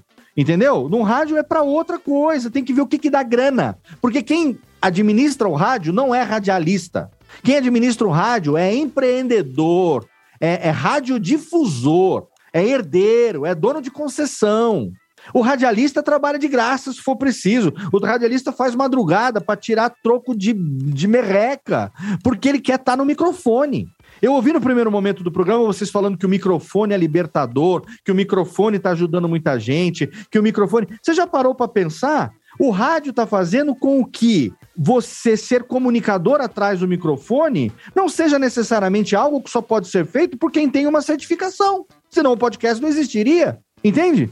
Você pode ligar hoje qualquer tipo de microfone. Um microfone de, de, de 50 reais, um microfone de 10 reais, que veio com o computador do milhão, que é da Creative, que muita gente gravou podcast com aquela bodega durante tantos anos. E você pode pegar um microfone ali, sei lá, um, um Electrovoice, você pode pegar um, um SM7B, você pode pegar, sabe? Foda-se. Desde que ele capte a sua voz e grave a sua voz e te ajude a produzir aquilo. Então, o que a gente está vendo hoje é a democratização da comunicação. Antigamente, a gente queria trabalhar no rádio e na TV, ser locutor de rádio, apresentador de TV, de jornal, não sei o que tem. E a nossa limitação era: só existia quatro emissoras, cinco, seis emissoras. Naquelas emissoras você tinha uma grade que tinha três, quatro noticiários ao longo do dia e dois, três programas de variedades. Só tinha emprego ali para 10, 12 locutores em cada emissora. Então você tem cinco emissoras no Brasil, você tem vaga para, sei lá, vou brincar de valores aqui, você tem vaga para 100 profissionais da voz que podem ser locutores e apresentadores num, num país de 200 milhões de pessoas. O que, que a internet trouxe? Ao mesmo tempo que deu voz aos idiotas, ela democratizou a comunicação. Você tem perdas e ganhos, ué. Foda-se. É, acontece. Pelo Ao mesmo, mesmo tempo. moti- pelo mesmo motivo, ela traz o ônus e o bônus, né? O Ela deu voz pra todo mundo e ao mesmo tempo ela deu voz pra todo mundo. Exatamente. E assim, e consome quem se identifica com aquilo. Tem cara que produz merda que se identifica com um cara que gosta de consumir merda. Tem cara que produz uma parada de qualidade que se identifica com pessoas que gostam de consumir aquele produto de qualidade, independente do nicho, independente do ramo, independente do setor, independente do tema, do assunto, do subtema. Entende? Tem lugar para todo mundo. É isso que é foda da internet e principalmente do podcast. Porque você não precisa estar tá refém de uma plataforma específica, você não precisa estar tá refém de um formato específico, né? Você pode fazer, uh, se você quiser, sozinho, você pode fazer com uma equipe, você pode editar, é, gravar e editar, você pode fazer ao vivo. Hoje em dia você pode fazer mesa cast, pode transmitir pelo YouTube, pode. Cara, é, é, é a democracia da comunicação que faz com que, desde uma pessoa que sempre quis ser comunicador como eu, possa estar nesse caminho há tanto tempo, como alguém que está começando hoje. Se o cara for bom, tiver conteúdo, tiver diferencial e souber fazer, esse cara pode estourar e ficar maior do que qualquer um, dependendo do, da fórmula que ele descobrir. Por quê? Porque não tem a fórmula. Entende? Não existe a fórmula secreta. Não existe o qual é o caminho a seguir. A única a coisa é você eu... fazer, né? Porque se você é você não fizer, fazer, não tem exato. como fazer. Exato. E a única coisa que eu sempre digo é que é o seguinte: no podcast, pare para pensar se você está sendo amigo dos seus amigos ou se você está sendo amigo do seu ouvinte. Se você está sendo amigo dos seus amigos, a sua audiência vai se limitar aos ouvintes que se identificam com as suas amizades. Se você está sendo amigo dos seus ouvintes, a cada novo ouvinte você vai ganhar um novo amigo. E essa audiência vai crescer. Entende? Então, muita gente fala assim: ah, Léo, tem lugar para todo mundo? Tem. Dá para falar de qualquer coisa? Dá. Ah, mas por que, que o meu podcast não cresce? Aí manda lá um, um trecho do áudio pra gente ouvir, contrata uma consultoria, dá uma olhada. Aí você fala assim, cara, o seu podcast tem um áudio legal, tá bacana, alguns errinhos de edição, umas transições meio bruscas, mas isso a gente corrige. O problema é o seguinte: é um puta papo de amigo de facu que só interessa para vocês que são amigo de facu, irmão. Você vai ter quantas pessoas tinham na sua cadeira de faculdade? Ah, tinha 30 o limite da sua audiência são esses 30 e, eventualmente, outros que tiverem o mesmo pensamento que vocês tinham na época da faculdade, querido. Vocês continuam rodando em volta da mesma coisa. Por que, que não pega essa, esse jeito legal que vocês têm um com o outro e aproveita essa intimidade para ver assuntos que vocês gostem, que vocês tenham em comum e que vocês consigam com isso conquistar o interesse de pessoas que também gostem desses assuntos e aí você vai trazer essas pessoas para dentro do seu círculo. Você conhece, vocês conhecem isso ouvindo podcast, você percebe que tem gente que já quando começa já tá com o braço aberto para te receber e tem gente que quando começa tá fechado naquele grupinho e você tem que se esforçar para entrar nele. Entende? Então, se o seu ouvinte tem que se esforçar para fazer parte do teu grupo de amigos, seu grupo de amigos não vai crescer muito, não, irmão. É, eu vou até aproveitar aqui para colocar uma pergunta que a gente recebeu lá no grupo. É uma pergunta do Ju, Jean Peterson. Aliás, ele vai aparecer aqui num episódio futuro porque ele é deficiente visual. Eu conversei com ele, ele falou ah, que ele nunca enxergou na vida. Mano, o cara, o cara é radialista ele, ele tem o um programa de rádio e ele ainda edita o podcast, mano. Ele explicou para mim como é que ele edita no Reaper. Minha cabeça explodiu. Eu fico me matando para fazer as coisas vendo. O cara nunca enxergou na vida. Ele falou, cara, é, não é complicado. É complicado para vocês que olham, vocês que acham que é complicado. Mas assim, ele vai aparecer aqui para explicar estranho. Mas ele deixou a pergunta aqui, eu achei interessante. Sim. O que fazer para que meu podcast seja um sucesso? Aí eu vou emendar com duas perguntas que o Diogo, que também é, que sempre acompanha o trabalho aqui da Podosfera Limpo Brasileira, deixou, que eu acho que faz sentido com isso que você está falando, porque ele deixa assim. Abraço, Diogo. É, o Diogão tá sempre em todas, toda live ele tá em todas. O que importa mais, né? O primeiro, Jean Peterson, o que fazer para o meu podcast ser um sucesso? Aí o que é sucesso é, é uma pergunta um pouco aberta, mas o que importa mais? Uma boa equipe, os convidados ou a edição?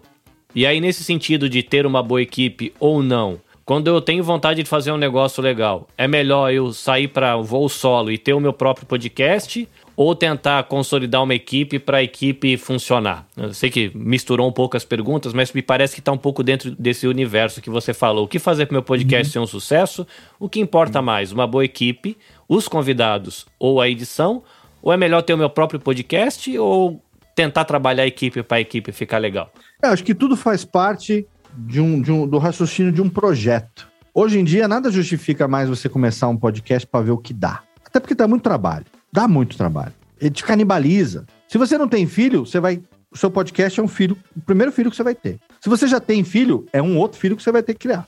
Porque ele vai demandar seu tempo, vai demandar seu carinho, vai demandar seus esporros, vai demandar sua grana, vai demandar suas noites de sono. É um filho, bicho, entendeu? Então, hoje em dia, nada justifica você começar sem ter um projeto. E você não precisa ter um canvas, fazer um curso, não sei aonde, para aprender a construir um plano de negócios. Não precisa de nada disso. Mas você precisa ter minimamente a maturidade de falar assim: aonde que eu quero chegar com isso? Meu projeto é o quê? E isso está ligado à pergunta do sucesso. Meu projeto é um hobby? Então, se ele é um hobby, qual é o sucesso dele? É me fazer feliz. Para isso que é um hobby.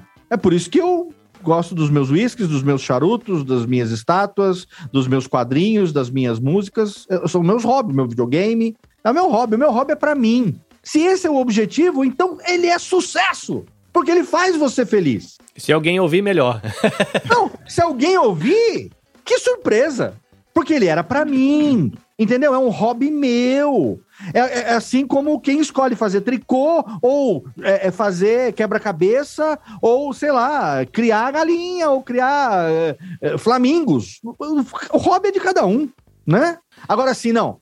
O meu, o meu podcast, eu quero, eu quero fazer um podcast porque eu sou um profissional na área de educação, eu sou professor, eu dou aula para universitários, pós-graduação, na área de ciências sociais. Eu tô aqui, tá? Jogando o que vem na minha cabeça. Aí a, a Nath está levantando a mão, então está se identificando. E o meu projeto, ele tem a ver com um apoio didático para os meus alunos, aonde eu vou ter espaço para trazer coisas que em sala de aula não dá tempo muitas vezes. É um complemento didático, é algo que eu quero fazer para ter uma comunicação e aquilo ali Obviamente que se tiver um incentivo, vai me ajudar a fazer mais. E eu vou poder chegar a mais pessoas e ajudar mais pessoas. Essa realidade, você pode pegar isso que eu falei do profissional da área e do que ele faz, e você pode trocar para qualquer profissional, para qualquer área, para qualquer especialização, e você vai ter um outro foco. E aí, para esse projeto se tornar um sucesso, ele tem que chegar nas pessoas que têm como objetivo final. Percebe? Isso se aplica também para um podcast corporativo, que quer vender um produto, um serviço, uma campanha. Entende? Então ele precisa de um planejamento. Esse planejamento envolve qual é o tema, qual é o público. Na verdade, o público é o primeiro fator, inclusive é algo que eu sempre falo nos meus cursos. A primeira coisa que você tem que pensar é o público. Ah, mas eu vou fazer quem. Vamos ver quem que vai ouvir. Querido, já está começando errado. Quem que eu quero atingir? Porque baseado em quem você quer atingir, a partir do público você vai definir a duração, a, a, a periodicidade, a linguagem, os integrantes que vão fazer parte. Com, entendeu? O público é o alvo, porque não adianta você querer fazer uma coisa que você não sabe quem você quer atingir, metralhadora giratória. Em 2022, não, tem que ser sniper, tem que mirar e acertar no alvo que você quer. Não é mais aquilo atirar no que viu e acertar no que não viu. Até porque hoje o podcast está sendo visto por muitas pessoas como uma ferramenta alternativa às ferramentas de comunicação tradicionais que já são utilizadas em grandes empresas, em grandes empresas de comunicação, enfim, eh, pessoas aí, entidades, ONGs, órgãos governamentais, entidades privadas, profissionais liberais. Eu já faço de tudo. Eu tenho blog, eu tenho Instagram, eu tenho TikTok, eu tenho aquilo. Me falta um podcast. O que, que o podcast pode me ajudar a ampliar os meus canais? Canais de comunicação. E aí a gente vem, né, parte, por exemplo, do meu trabalho de consultoria e tudo mais, é pegar e falar, olha, o podcast para você vai ser melhor utilizado assim, assim, assim, assado. Ah, mas o podcast é para qualquer pessoa? Pode não ser. Já teve cliente que eu falei, eu acho que no seu caso o podcast pode não, não te dar o retorno necessário. Eu vou te cobrar X, você vai me pagar esse X, você vai fazer, você vai querer um retorno que você não vai ter, e depois você vai falar, puto, o Léo me enganou, porque né, tirou a minha grana e eu não tive o retorno que eu quis. Eu tenho que ser transparente com os meus clientes também. E mostrar. Talvez antes de construir isso, você precise construir uma base de, uh, uh, uh, de pessoas que já consomem o seu conteúdo, para depois então você trazer e oferecer uma outra fonte de consumo desse conteúdo, além das outras que você já tem, dos vídeos, dos stories, dos, enfim, do blog, seja lá do que for. Entende? Então, a questão do sucesso, ela é relativa, porque o sucesso depende do que você quer fazer, de qual o objetivo que você quer fazer. A questão de o que, que é mais importante, se é. Qual é a pergunta? Se é a edição? É, é uma equipe, o convidado ou a edição? Qualquer um dos três pode derrubar você. Uma equipe que não se dá bem acaba com o programa. Eu sempre digo: procure para ter do seu lado pessoas que você possa igualmente elogiar e mandar a merda. Por quê? Se você elogiar uma pessoa que não sabe ser elogiada, ela vai se achar o bambambam bam, bam da situação. Se você der um esporro no cara que não sabe tomar um esporro, ele vai se achar o cocô do cavalo do bandido. Quando, na verdade, todo mundo tem que ter o, o, o espírito de que é pelo produto, é pela atração, é pelo programa. É pelo programa que você fala pro cara, cara, pelo amor de Deus, quando seu cachorro tiver latindo, muta o microfone, bicho. Entendeu? É pelo bem do produto final que você dá um esporro num participante eventualmente. Assim como é pelo bem do produto final que você chega e elogia alguma coisa. Entende isso? Essa dinâmica. Então a equipe, se não for bem escolhida, bem selecionada, pode derrubar o programa. Na edição a mesma coisa. Equipe muito legal, né? O tema muito bacana, mas na hora da edição, o cara não sabe cortar, corta a sílaba, a frase não acaba direito, a música tá brigando com a voz, você não consegue ouvir o cara falando direito, porque a trilha tá lá em cima, na hora das transições dá umas cortadas brusca, então a edição pode acabar também. E o terceiro fator... Um monte de efeito. É, mete efeito pra caramba, fica parecendo um filme do, do Gordo Magro, sabe? Dos Três Patetas. Tudo tic-tem, tic-tom, tic-tem, tic-tem, tic-tic-tic-tic. Cara, não dá, velho. E a narrativa? E o conteúdo? As pessoas, qual é o, qual é o bem mais precioso que as, que, que as pessoas têm na vida? Qual, qual é o maior bem? Nosso maior tesouro, qual é? É tempo. É o tempo. É o único asset que não volta. Dinheiro perdeu, ganha de novo. Tudo. Tempo não dá. O tempo passou, não volta. A gente já nasce no prejuízo contando os minutos para terminar. Beleza, concordamos com isso, certo? Então, o tempo é o senhor das coisas, né? Sabedoria oriental. Muito bem. Com o tempo, nem Deus pode, né? São os provérbios que a gente tem aí. Que eu não vou nem tentar traduzir agora, porque eu não me lembro do Cotoazá direito. Então eu vou, vou ficar no português mesmo.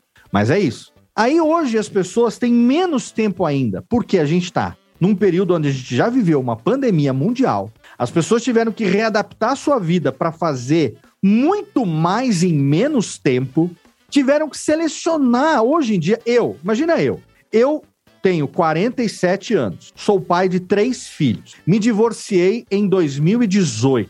2019, não, me divorciei em 2019. Aí, em menos de um ano, veio a pandemia. A pandemia me colocou em lockdown dentro da minha casa com três filhos. Tendo que estudar online. estudar online, sorte que um já estava formado eu tive que dispensar as pessoas, a pessoa que me ajudava aqui, e de repente, do cara que sentava para trabalhar e no estúdio aqui o dia inteiro, eu virei o cara que, além de trabalhar, eu tenho que coordenar escola de dois filhos, eu tenho que fazer limpeza da casa e fazer três refeições por dia para outras três pessoas dentro dessa casa que dependem de mim. E tive que gerenciar isso tudo sem reclamar, porque tinha gente muito mais fodida e menos privilegiada do que eu, que tava tendo que sair. Então eu, consciente, engoli e falei, puta, eu vou fazer. O que eu quero dizer com isso é que cada um viveu as suas lutas. E chegamos até aqui. Quem sobreviveu chegou até aqui. A gente hoje tem menos tempo para fazer tudo que gosta ou barra precisa, e a gente tem mais responsabilidade para escolher o que a gente faz nesse tempo. Entende? Então, se, se eu vou escolher para ouvir um bate-papo de três amigos falando sobre um assunto que só eles viveram na faculdade e história de pegação de mulher e o cacete a quatro e tal, cheio de piadinha preconceituosa e homofóbica e misógina e o cacete a quatro. E aquilo me, me diverte, problema é meu. Mas se isso não agrada a um público que você queria atingir, querido, olha o que você está fazendo. Quantas pessoas vão gastar tempo de vida para escutar isso que você está falando. Entende? Então, por isso que o Guga, Guga Mafra, meu amigo, ele sempre fala: nessa época que a gente vive agora, nada é tão importante quanto o conteúdo que você produz. O que você produz, o conteúdo que você faz, ele tem que ser relevante para alguém. Porque são esses que consideram o seu conteúdo relevante que vão te consumir. E é engraçado que você vê gente que não é uma produção técnica feroz, assim, que você vê que não tem um super microfone, pessoa falando no smartphone, não tem nem trilha, mas o conteúdo vem do coração e quem ouve tá engajado naquele conteúdo. Pode ser 25 pessoas, Exato. 15 pessoas, mas você vê que aquilo Exato. sai do coração e atinge a pessoa naquilo. Né? Tem muito conteúdo, né, sei lá, do universo feminino, universo paterno, né? Por isso que eu deixei esse para ser o terceiro ponto. Porque esse é o ponto matador. Não adianta ter uma equipe foda, uma edição foda e um conteúdo bosta. Não adianta ter uma equipe, puta, só nego, gente boa pra caramba. O conteúdo também é muito foda, mas o cara não consegue escutar porque tá aquele den durante duas horas de um microfone de mau contato que ninguém teve o espírito de testar antes de gravar. Entende? E também não adianta você ter todos os outros fatores e aquilo que você tá fazendo, bicho não tem relevância nenhuma. Um, né, vou ler três páginas de um livro e vou dormir porque eu ganho muito mais, porque amanhã eu vou acordar cedo. Por que, que eu tô fazendo isso agora? O que, que me leva a fazer isso agora? Entende? Então, esses três fatores são paralelos. E com relação a você sair ou não para tocar um projeto próprio, aí você pensa como se fosse o vocalista de uma banda, querido. Sabe? É, aí, é, aí é uma outra questão, não é? Ah, meu, a minha equipe, é, é, eu, eu, eu cresci mais do que a minha equipe, agora eu quero tocar o meu projeto solo. Eu acho muito nobre. Não esqueça de que tudo o que a equipe, vou, Térica, reverbe para mim, tudo o que a equipe dividia de tarefas, ó, flor de lis. Agora você vai ter que fazer sozinho. Se você consegue, pequena libélula do outono, parabéns. É tudo teu agora. É tudo teu. Pega. O sucesso é 100% seu se você conseguir mérito 100% seu. Se você fracassar, culpa 100% sua. Sua. Tá disposto a assumir essa responsabilidade? Tô. Abraça e vai. Abraça e vai. Mas não culpa ninguém que ficou pra trás. Will, você tem quanto tempo de podcast, bicho? É dois anos? Dois anos e pouquinho. Eu comecei no final, final de 2019. Casado, não tem filhos, tem um monte de bonequinhos, como diz o Andrei.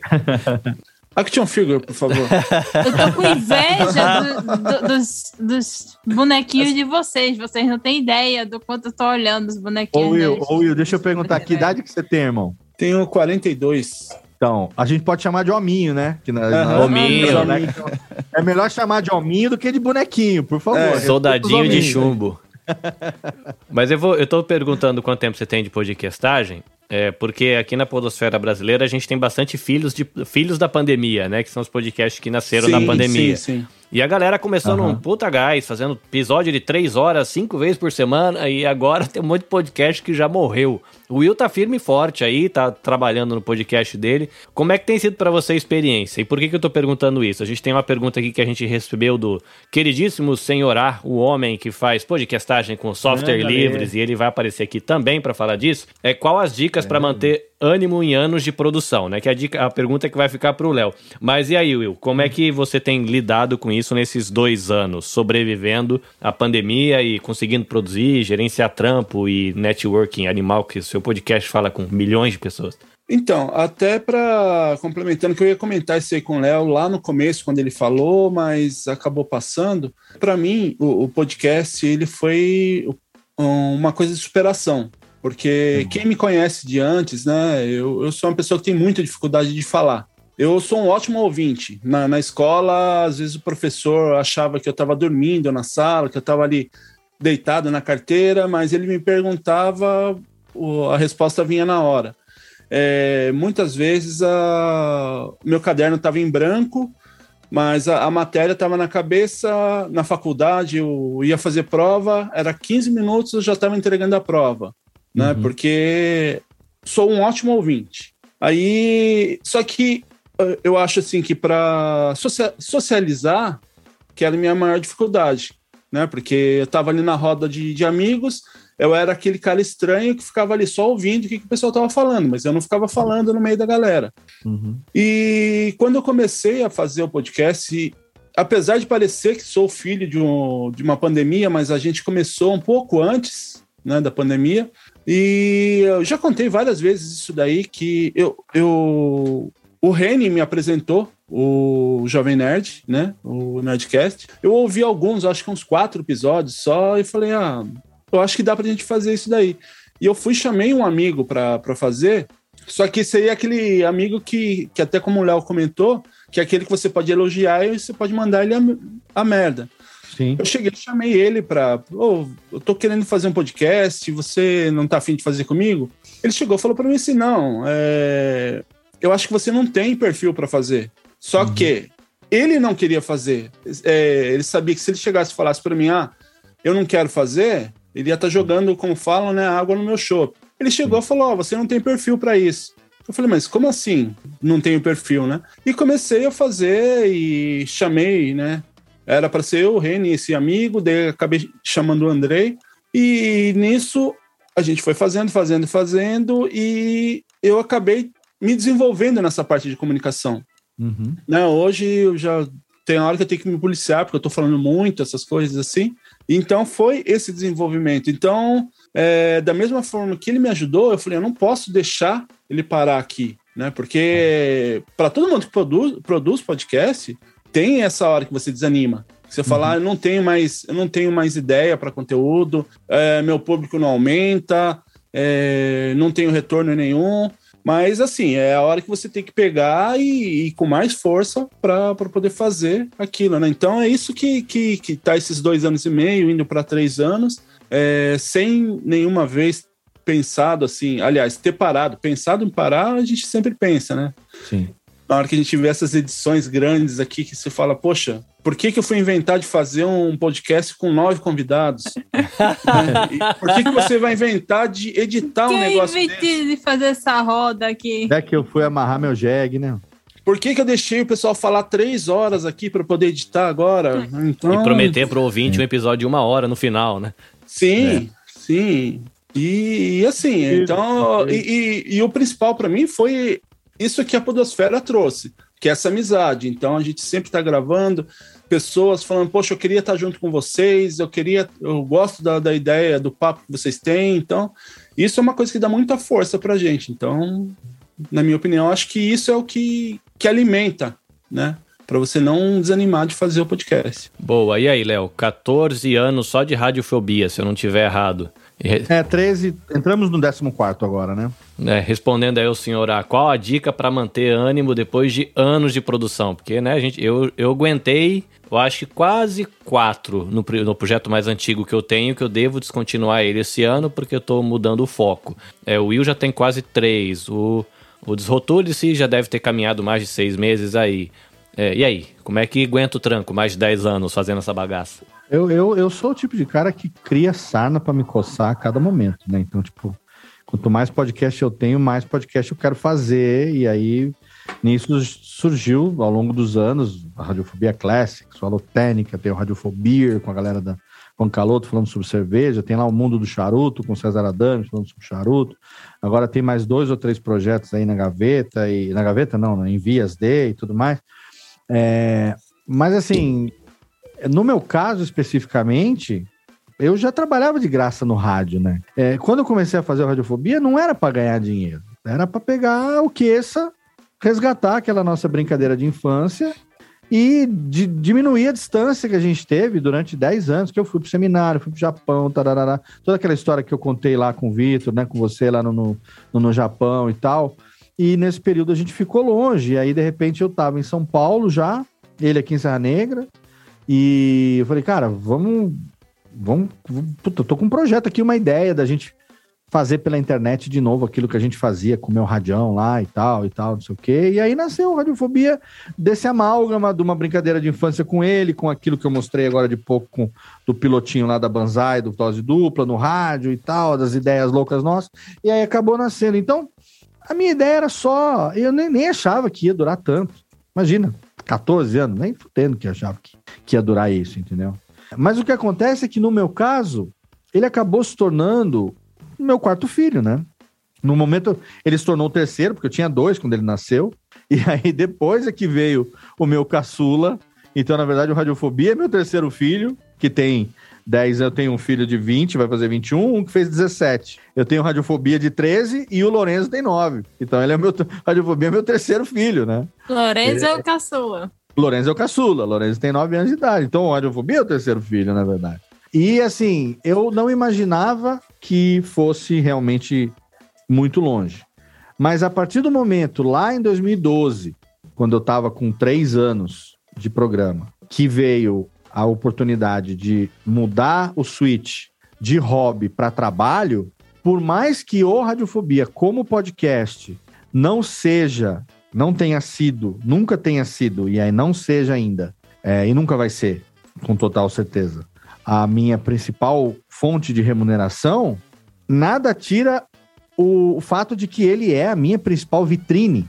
Ele é o que mostra o que eu sei fazer, ele é o que mostra a qualidade mínima das coisas que a gente produz, ele é o que mostra um compromisso com um feed bem organizado, um site bem feito, uma vitrine bem produzida, uma periodicidade que é cumprida, um programa que tem a sua duração minimamente respeitada, que traz convidados diferentes, que se cumpre a fazer aquilo que prometeu e vem fazendo.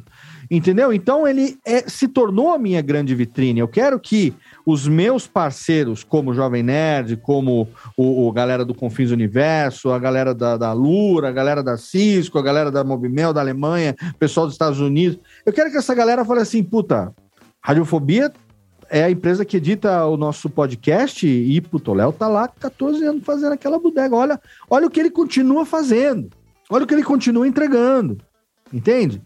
Então, assim, é, não, é, não é o que bota o dinheiro na mesa, o dinheiro no, no, no, no caixa, mas é aquilo que faz com que seja atrativo para que as pessoas, quando caem lá para poder ouvir um portfólio, para poder né, ver um exemplo, ver uma live, os overlays bem produzidos, a transição de câmera, qualidade do áudio, aquilo tudo né, o, o, o, ping baixo, como é que fala lá, o, a, a latência baixa, não sei o que e tal. Falou assim, puta, se eu quiser reproduzir no meu podcast corporativo aquilo que você faz na live do Radiofobia, eu consigo? Claro que consegue, a gente oferece isso para você. Puta, então vamos fazer aqui um orçamento, vamos fazer um teste e tal. Entende? Então, no meu caso, eu dei a grande sorte, barra competência, mas enfim, de lá em 2012 fazer a transição do hobby para o trabalho, por mais que o meu podcast não seja o meu trabalho, mas ele acabou se tornando o, o, a vitrine, os meus podcasts se tornaram a vitrine daquilo que eu posso oferecer para os meus clientes, né? E eu não, não poderia fazer isso jamais, jamais que lá em 2012 o Alexandre iria falar, Léo, a gente quer terceirizar a edição do Nedcast e a gente só consegue pensar em você para fazer isso porque a gente sabe a qualidade do que você produz, a gente sabe o esmero que você se dedica, a gente sabe o quanto você conhece a nossa cultura, conhece a gente, conhece a nossa história e tudo mais. Vamos tentar fazer por um período para ver se dá certo ou não? E eu falei: não, não vamos. não vamos, porque eu não vou conseguir, querido. Não dá, eu tenho emprego, eu tenho família. Eu não vou, mal consigo fazer o Radiofobia. Como é que eu vou conseguir editar o Nedcast semanal ainda? Você tá, você tá louco, mas não fudendo. Não, falei, não, não vamos. Não, mas a gente tem que testar tal. Eu falei, cara, não vai dar, bicho. Não tem como. E meu trabalho, não, você não tá entendendo, Leozinho. Leozito já me chamava naquela época. Você não tá entendendo, querido. Aqui é o seguinte, ó. Quanto tempo você acha que deve gastar por semana para editar o programa? X tempo. Então tá, 20 horas, 20 todo. Porque a sua semana útil tem aí trabalhando por conta própria mais do que 40 horas, vai ter, né? 50 horas por semana, seja o que for. Então, você vai gastar um pouco menos da metade dessa semana para editar e o resto da semana você tem para fazer suas coisas. Não é para continuar no trabalho, a gente está te oferecendo uma alternativa para você empreender, caso você queira fazer isso. Quanto que você ganha na editora? Ah, eu ganho X. Então, se a gente te pagar X por programa vezes 4, já cobre o que você ganha aí. Entendeu? Entendeu? Ah, aí caiu a ficha. Falei, puta, é isso então? Puta merda, vezes quatro. O Leozito, ele corrigiu e falou assim: como havia dito desde o princípio, claro, claro. Não, na verdade eu falei não. Na verdade, não, porque prudência, como diria minha velha avó, falecida, querida, ouvia o Gil Gomes, prudência e caldo de galinha nunca mataram ninguém, né? Prudência e misogynia nunca mataram ninguém. Vamos botar para Batian falar. Prudência e misogynia nunca mataram ninguém. Então eu falei, não, tudo bem, agora eu entendo, mas tenho que levar isso para, naquele momento, para Conge, né? Que era né, a minha ex, mãe dos meus filhos e tal. Temos que, temos que conversar. Por mais que a decisão final acabe sendo minha mesmo. Entende? Então, esse turning point acabou acontecendo. E eu, eu, eu gosto de, de, de, de, de deixar isso pontuado, por quê?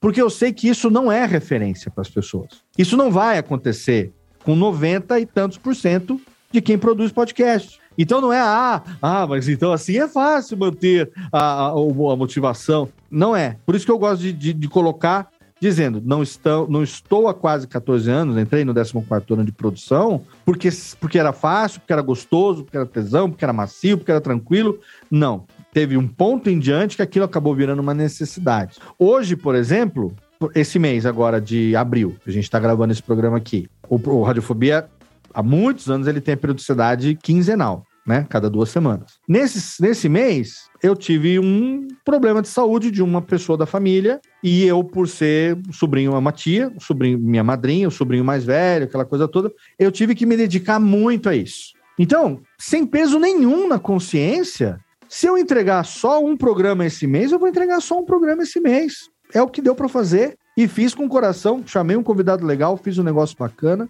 No passado, eu estaria me remoendo eu estaria me mastigando por dentro. Tem que ser dois, e não sei o quê, tem que gravar, tem que fazer. Só que eu cheguei numa idade, eu já estou muito mais perto dos 50 do que eu já tive dos 30, dos 40. Então, né? E chegou num momento agora que eu falo, cara, o importante é que eu continue fazendo aquilo que eu faço com qualidade, entregue aquilo que eu consigo entregar, minimamente, mas que seja com a qualidade que quem me consome e me acompanha está acostumado. E acima de qualquer coisa, que é o que põe o pão na mesa, eu não posso falhar com os meus clientes. Eu não posso atrasar as minhas entregas. E aí não sou só eu, sou eu e os outros dezenas de profissionais que trabalham junto e que temos aí mais de 100 episódios por mês que a gente entrega. Não pode falhar um. A gente agora em agosto, setembro, vai completar 10 anos que a gente que eu edito só o Nerdcast. Eu posso dizer com todo orgulho, você pode perguntar para o Alexandre, para o Dave, a gente nunca atrasou um programa. Nunca. Toda vez que o Nerdcast foi publicado no que é considerado, entre aspas, fora do horário padrão pelo ouvinte, foi porque eles tiveram situações para resolver seja de campanha que não aprovou, seja de servidor que não publicou, seja de banner qualquer coisa. O lado da radiofobia, a gente nunca atrasou um episódio. Não só para o Jovem Nerd, para nenhum outro cliente que a gente tem até hoje. Esse é o meu orgulho pessoal. Nunca atrasamos um episódio em 10 anos de empresa. E é para isso que eu me dedico, entende? E quando eu consigo manter isso mais uma semana, eu me sinto feliz eu me sinto azeitado com a minha equipe, eu me sinto motivado a continuar. A motivação você tem que buscar no, no seu anseio. O que, que você quer? E quando você está conseguindo atingir aquilo que você busca, dali você extrai a motivação. E ela pode vir desde o resultado de um projeto bem legal até sei lá, de um feedback de um e-mail que você recebeu de um ouvinte naquele dia, de um tweet, de um Instagram que você recebeu de um ouvinte naquele dia, que em 140 caracteres falou para você: Hoje eu tava triste, ouvi seu programa e sorri. Acabou, velho. Eu não preciso de mais do que isso para querer fazer o próximo agora. Eu já tive quase de desistir projeto de podcast e não parar por causa de frases desse tamanhozinho. Da pessoa falar assim, cara, não para, porque o seu conteúdo faz diferença para mim. Aí você fala, cara, eu vou deixar essa pessoa órfã. eu, tenho, eu tenho um arquivo, uma pasta lá no meu Gmail, marcador, né? Que é o um marcador que eu chamo de motivacional, chama, motivacional, né? Mas é tipo um acorda negão, sabe? Tem momentos que eu tô mal, tem dias que eu tô para baixo, tem horas que eu falo pra minha namorada, que ela não mora aqui, né? Eu moro em Serra Negra, ela mora em São José dos Campos, tem quase 200 quilômetros de distância, duas horas e meia de carro, ou para ela vir aqui ou para eu ir lá. Então a gente não tá junto o tempo todo. E aí tem horas que eu falo, amor, acho que essa semana eu, eu jogo a toalha mesmo. Vou ficar só com o meu trabalho, vou fechar a network, porque, bicho, é foda queira ou não queira, assim, já não sou mais um moleque, vou, tô cansado, entendeu? Então chega uma hora que cansa, responsabilidade que bate, as coisas que vêm. Aí ela me lembra, porque ela sabe dessa minha, desse meu arquivinho aí. Então ela falou assim: não, vai ler os e-mails, vai ler os e-mails. Aí eu vou resgatar esses feedbacks. E aí, cara, aí é o momento que eu eu sei que vai acontecer. É um ciclo, né? É aquela coisa do, do, do, do, do, do, moleque que faz de propósito para tomar um esporro, para depois falar, agora vai, yes! Sabe? Né? E agora vamos, então. E aí é aquilo, cara. Eu vou ver os feedbacks, eu vou ver. E assim, do nada aparece um novo, às vezes, que vem dar um retorno que você não tá esperando. E é aquilo, né, que o, que o Will falou, né? Você não tá fazendo com aquele objetivo. Não é, não é, não é por aquilo que você tá fazendo. Mas às vezes você tá atingindo um negócio que você nem sabe. E aquilo vem e te dá uma motivação pra você falar: não, vou mais um mês aí, vamos ver o que dá. Aí você vai mais um mês.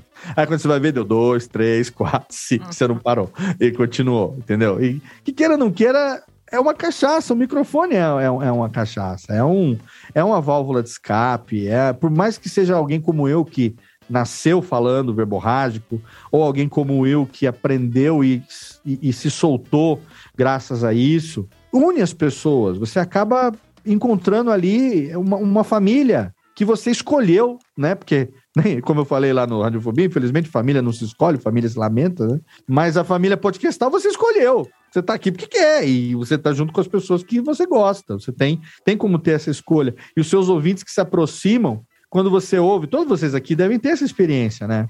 Do primeiro feedback que você recebeu de alguém que falou: Nossa, você é fulano do podcast X? Eu te escuto, eu gosto do que você faz, eu gosto de você, eu sou teu ouvinte. Todo mundo deve lembrar dessa sensação do calorzinho no coração que deu.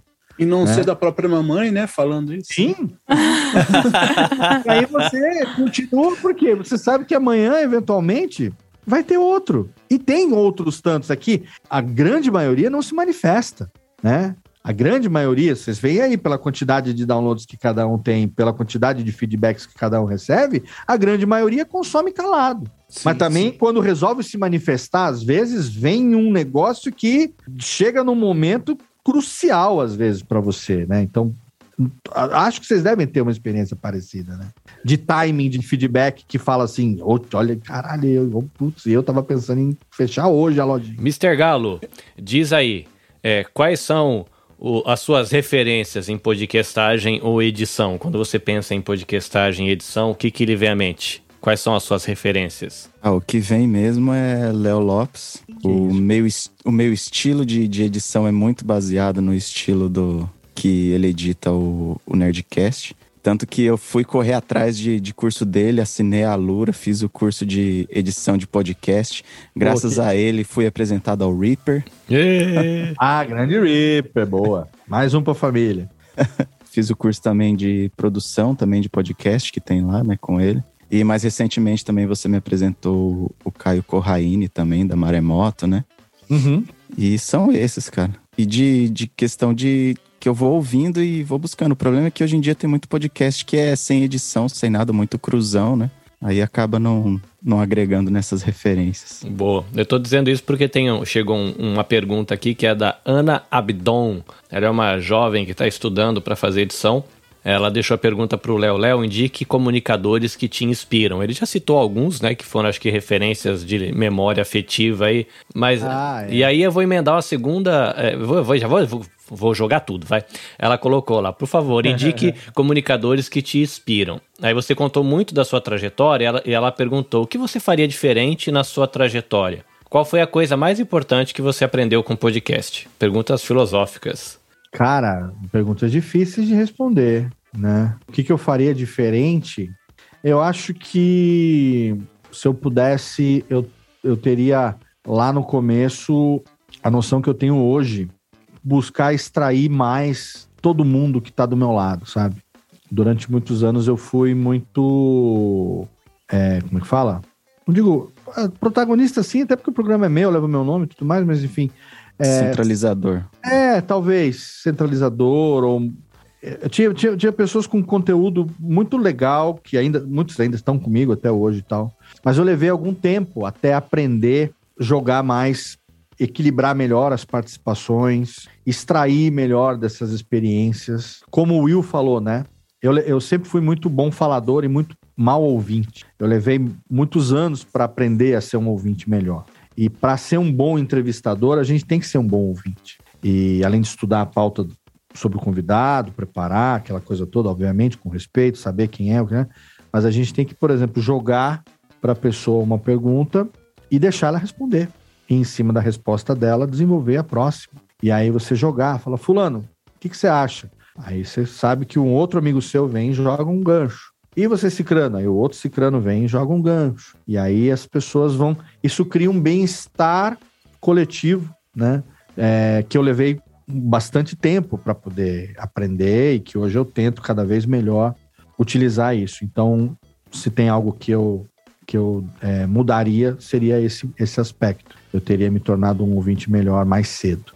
E a coisa mais importante que você aprendeu com o podcast, já aproveitando o momento filosófico? Então, eu acho que o mais importante é que você não conhece a história das pessoas. Então respeita as pessoas. Você não sabe o sofrimento de cada um, você não sabe o que cada um passou, você não sabe o que cada um está passando no momento. Então, respeita, sabe? Dá, dá voz, dá vez, deixa a pessoa se manifestar. Se tiverem num programa, é que eu não tenho muito esse, esse viés no meu programa de ter tipo, debates sobre temas polêmicos e tudo mais, então acaba não entrando. A gente, quando tem um convidado, a gente foca muito no perfil do convidado, a gente tenta realmente trazer a história dele, a biografia dele e tudo mais. Mas já aconteceu muitas vezes de ter uma ideia pré-concebida a respeito de uma pessoa que acabou se mostrando totalmente diferente do que eu imaginava.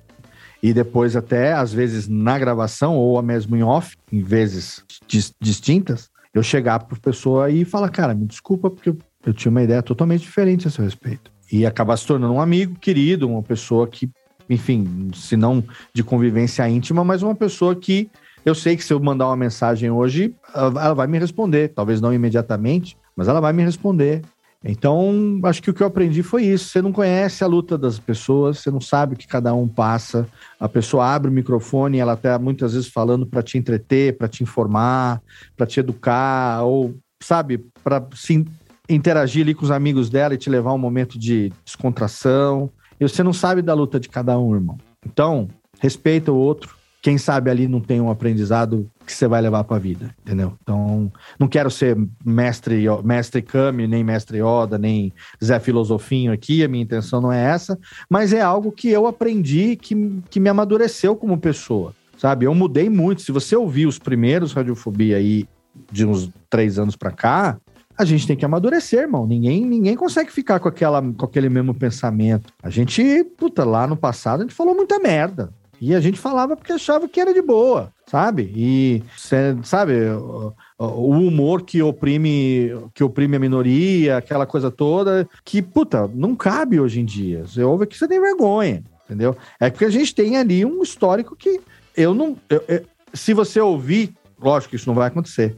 Mas se você ouvir ao longo dos anos, você vai ver a evolução das pessoas que estão ali. E assim, se você hoje encontrar alguém pior do que era lá no passado, por favor, não ouça nunca mais, porque é sinal que eu tô totalmente equivocado a meu respeito, né? Mas eu acho que eu cresci, eu acho que eu evoluí como pessoa, como cidadão, como homem, como pai, como companheiro, né? Como profissional. Então, o podcast, o podcast me deu tudo que eu tenho, cara. Eu tatuei um microfone no meu braço e um, e um e o feed aqui, ó. Tem, tem, um, tem um símbolo de feed tatuado no meu braço. Hoje em dia você tem, você tem podcast. É verdade. Você tem podcast só no Spotify que nem usa feed mais. E tá aqui o símbolo do feed. Aqui é meu presente, a fita cassete, né? Fita cassete. Meu passado, meu presente, que eu sei que vai ser o meu futuro. O microfone, o fone de ouvido, a fita cassete, que é, é, é o que acabou se constituindo naquilo, naquilo que eu sou. Então o podcast me deu os amigos que eu tenho hoje, porque 95% do meu ciclo de amizade é relacionado ao podcast, né? Desde os amigos velhos de 10 anos até a, o nosso coletivo Nipo Brasileiro agora que se tornou a minha nova família. A minha namorada foi o podcast que me deu. A Nath me conheceu ouvindo a leitura de e-mails, que nem o Igor. Não é você não, Nath. Não sou eu, não. A Nath, minha namorada, a Natália. Que ela já abriu um sorriso ali. A minha namorada chama Natália também. É, ela me conheceu quando ela estava de férias, em 2018, se eu não me engano, é, em uma época que ela estava ouvindo muito Nedcast, que era aquela época que eu e o Mal, a gente estava praticamente toda semana lá causando e falando merda da Gazeta e tal. E ela falou, cara, eu tive uma férias que eu passei há 10 dias em Fortaleza praticamente ouvindo só você o dia todo sabe, depois que eu me divorciei, que a gente acabou se encontrando e tal, foi graças ao podcast, né?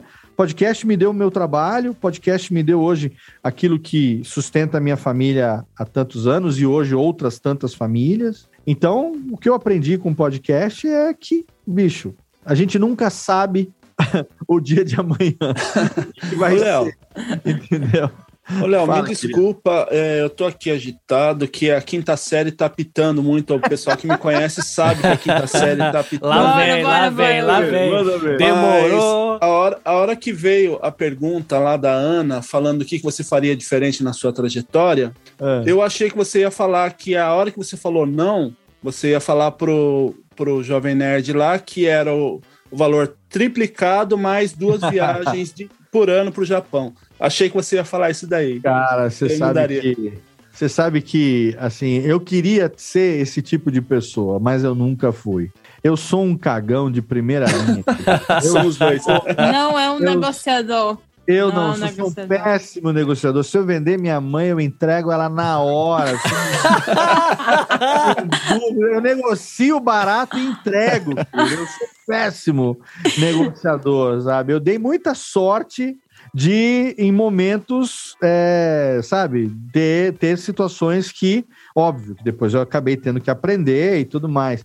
Mas se tem uma coisa que me deixa muito melindrado é quando eu percebo que talvez alguém esteja se incomodando por algo que eu tenha gerado, entende? E Isso vem da, daquela formação religiosa que eu contei lá no outro podcast, no, no Japão, lá com o Vitor, né? Que vem da minha formação moral e, e sacerdotal e tudo mais. Então, o fato de você ser regrado por regras morais sólidas impede que você seja um malandro quanto mais. Eu queria ser um malandro quanto mais. Eu acho que eu teria sido. É, não, não teria sido muito grande coisa. Acho que eu teria morrido cedo se eu fosse.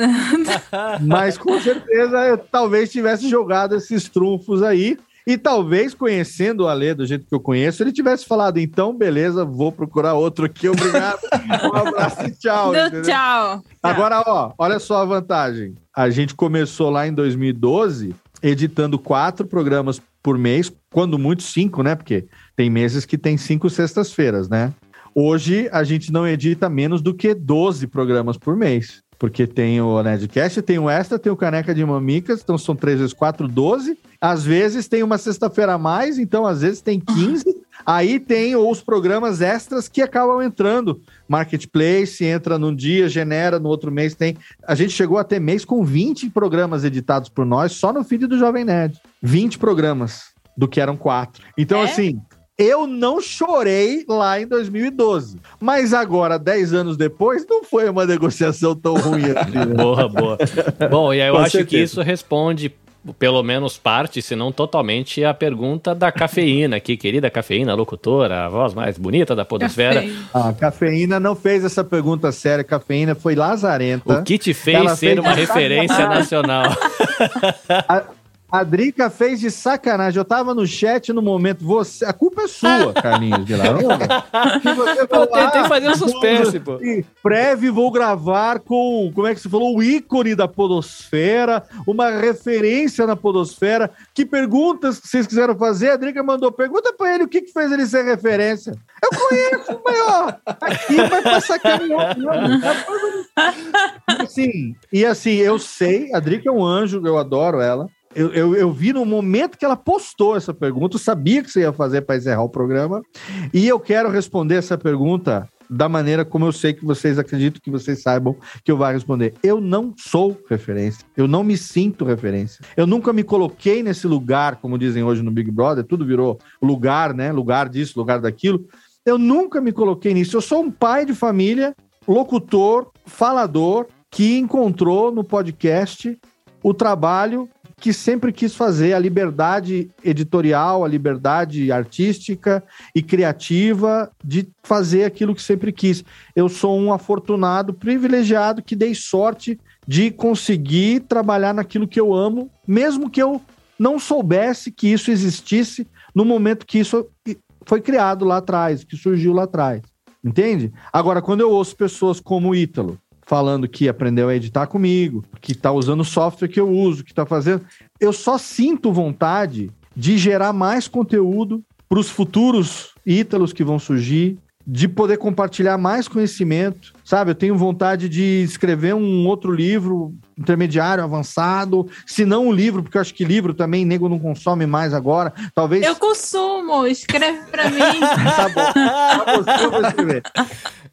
Vou fazer uma série de vídeos tutoriais e tal. Eu, que, eu queria ter mais tempo para fazer tudo. O que eu posso dizer para vocês aqui em primeira mão, exclusivamente, Toca Hum. música de exclusivo. é que é o seguinte: a Alotênica vai acabar. Vai Hum. acabar no episódio 99. Que na verdade é o centésimo, porque teve o piloto que foi o zero, né? Então, se você somar no feed, vai ter 100 episódios, mas ele vai acabar no número 99. Mas é, quando esse último programa for pro ar, não desassine, não des- delete o seu feed. Porque no lugar dele vai vir o Filho do Alotênica, que é um projeto novo. Que eu tô fazendo essa pesquisa há mais de seis meses, tanto que o Técnica parou lá em agosto do ano passado. E agora, quando voltar, vai voltar diferente. E, e eu, e eu tenho certeza que vocês vão gostar. Então, vai acabar um para nascer outro. Aquela coisa da, da cigarra que troca de pele, sabe? Aquela coisa da renovação e tal. Então, assim, porque eu, eu, te- eu, eu preciso dessa contraparte, né? Hoje em dia, eu não vou mais ganhar dinheiro fazendo curso. Eu não vou dar uma de, de um certo canal aí que de repente estava com milhões de audiência no YouTube e falou assim: eu vou fazer um curso aqui, vou cobrar o cu da bunda de todo mundo aqui e vou me tornar milionário da noite pro dia. E na verdade eu só vou falar as mesmas groselhas que eu falo lá e não vou ensinar porra nenhuma pra ninguém. Eu- cara, eu não conseguiria dormir à noite se eu tivesse tirando dinheiro de você sem te dar alguma coisa em troca que fosse realmente útil pelo valor que você está investindo naquilo, entendeu? Então, o meu projeto para 2022 é esse sucessor do Alotênica que vai surgir no feed, a renovação do canal do curso de podcast no YouTube e tudo que eu ensinar, tudo que eu ensinar, porque eu tenho meus clientes, eu tenho minha base de, de, de, de, de parceiros, né? O nosso, o, nosso, o nosso trabalho que me dá a grana por mês e, eu, e tá, tá legal. Podia estar melhor? Podia estar do tamanho do Caio, que saiu daqui, ficou três vezes mais do que a gente? Podia, mas para mim tá bom como tá. O que eu quero agora é continuar compartilhando conhecimento, mas eu preciso também continuar me renovando, porque muita coisa tem atualizado muito rápido. A gente tem que se manter ligado para não ser o, o, o velho que fala das coisas que no meu tempo era assim, e agora já é totalmente diferente o negócio. Mas esses dois projetos que vão ser um complementar do outro vão ainda esse ano acontecer e vai ser 100% de graça. Não vai ter custo nenhum para nada. Todo mundo vai consumir pelo podcast e pelo canal do curso de podcast no YouTube. Se no YouTube tiver algum problema, a gente vai para uma outra plataforma por conta de uso de trilha, essas coisas e tal. Eu acho que não deve ter, porque eu estou me adaptando a isso. Mas, enfim. Então, a minha intenção é continuar trabalhando ativamente na produtora, pós-produção, eu como talento, como profissional da voz, tenho muitos clientes que eu sou host, muita coisa que eu gravo de locução e tal, sabe, SAP, SAP Concur, praticamente todos os vídeos, todas as vozes, tudo que acontece lá, a rádio, esquenta dos eventos, tudo, eu sou ali o, acabei me tornando a cara, galera da Cisco também e tal, então tenho, eu tenho essa- esse, esse, povo que, né, que já confia no meu trabalho e que eu já tô ali consolidado nesse aspecto. Agora a parte didática, que ajudou muita gente até hoje, como o Ítalo falou, eu acho que ainda pode continuar ajudando muita gente. E o melhor de tudo, não vou estar sozinho mais. Porque nesses Olha novos, isso. o Alotênica era só eu, e esses outros projetos também era sempre eu, né? Eu comigo. Agora a ideia é que esses conteúdos eles sejam diversificados e sempre colaborativos. Eu vou ter alguém sempre trazendo a expertise de alguém, seja no que for, mas que venha contribuir para o podcast. Mas na Desde- Lotênica não era você e a Técnica?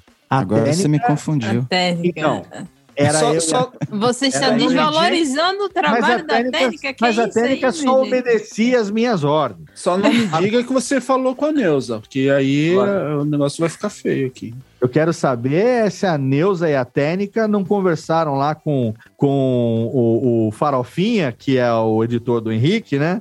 É, e com a Creuza lá do MRG. Vai que essas nossas. Vai virar um essas sindicato. nossas- É, se, se fizer o sindicato, a gente tá ferrado. Vão Tem que criar fazer um sindicato, episódio de podcast só com elas. Cara, já pensou que maluquice, do- né? Os anões, a técnica, a Neuza, a Cleus. Não pode. Ai, meu Deus, seria uma, Ai, uma maravilha. Tem que fazer uma reunião dela. É, sindicato. Por favor. Não, não, não dá ideia, não, né? Chama Não os anões também. É, eu tô aqui pra dar ideia. E que venha nosso encontro aí, né, Carlinhos? Boa, boa. A gente não, a gente vai. O Léo. Lopes, quando vier pra cá, a gente já tem que comer uns. uns carocinho de caqui, vai ter saque, vai ter o mexô. Peraí, quando é que o Léo vai pra aí pra eu começar a econ- a economizar meus reais? pra poder ir pro Japão também. É, a gente. Eu acho que esse ano ainda vai ser difícil. Talvez 2023, é, eu e Nath, a gente vá. A minha na- namorada, Nath, né, Nath? Então, a outra Nath. Deixa eu ir também, pô. Deixa eu ir também, pô. Eu tava comemorando ali. Eu, então, deixa eu corrigir. Eu e as duas Natálias talvez vamos pro Japão. Maravilha, vai ser um prazer. Gente, a gente vai aproveitar, já seguir aqui para os finalmente, aproveitando esse alto clima, agora que a gente descobriu que as nossas inteligências artificiais e os nossos amigos imaginários estão formando um sindicato na podosfera. Primeiro sindicato de robôs. tá? Muito, já pensou? É? Coisa de maluco. Nath, diz É aí o seu gente. arroba, diz aí os 50 blog que tu escreve, faz o teu jabá, ganha a tua farinha, manda ver. Vamos lá, é arroba DropzillaCast em todas as plataformas que você preferir, escolha sua favorita e vá lá ouvir os episódios. A gente tem um quadro de segmento de ciência que, que é com o Léo da NASA, que é realmente da NASA.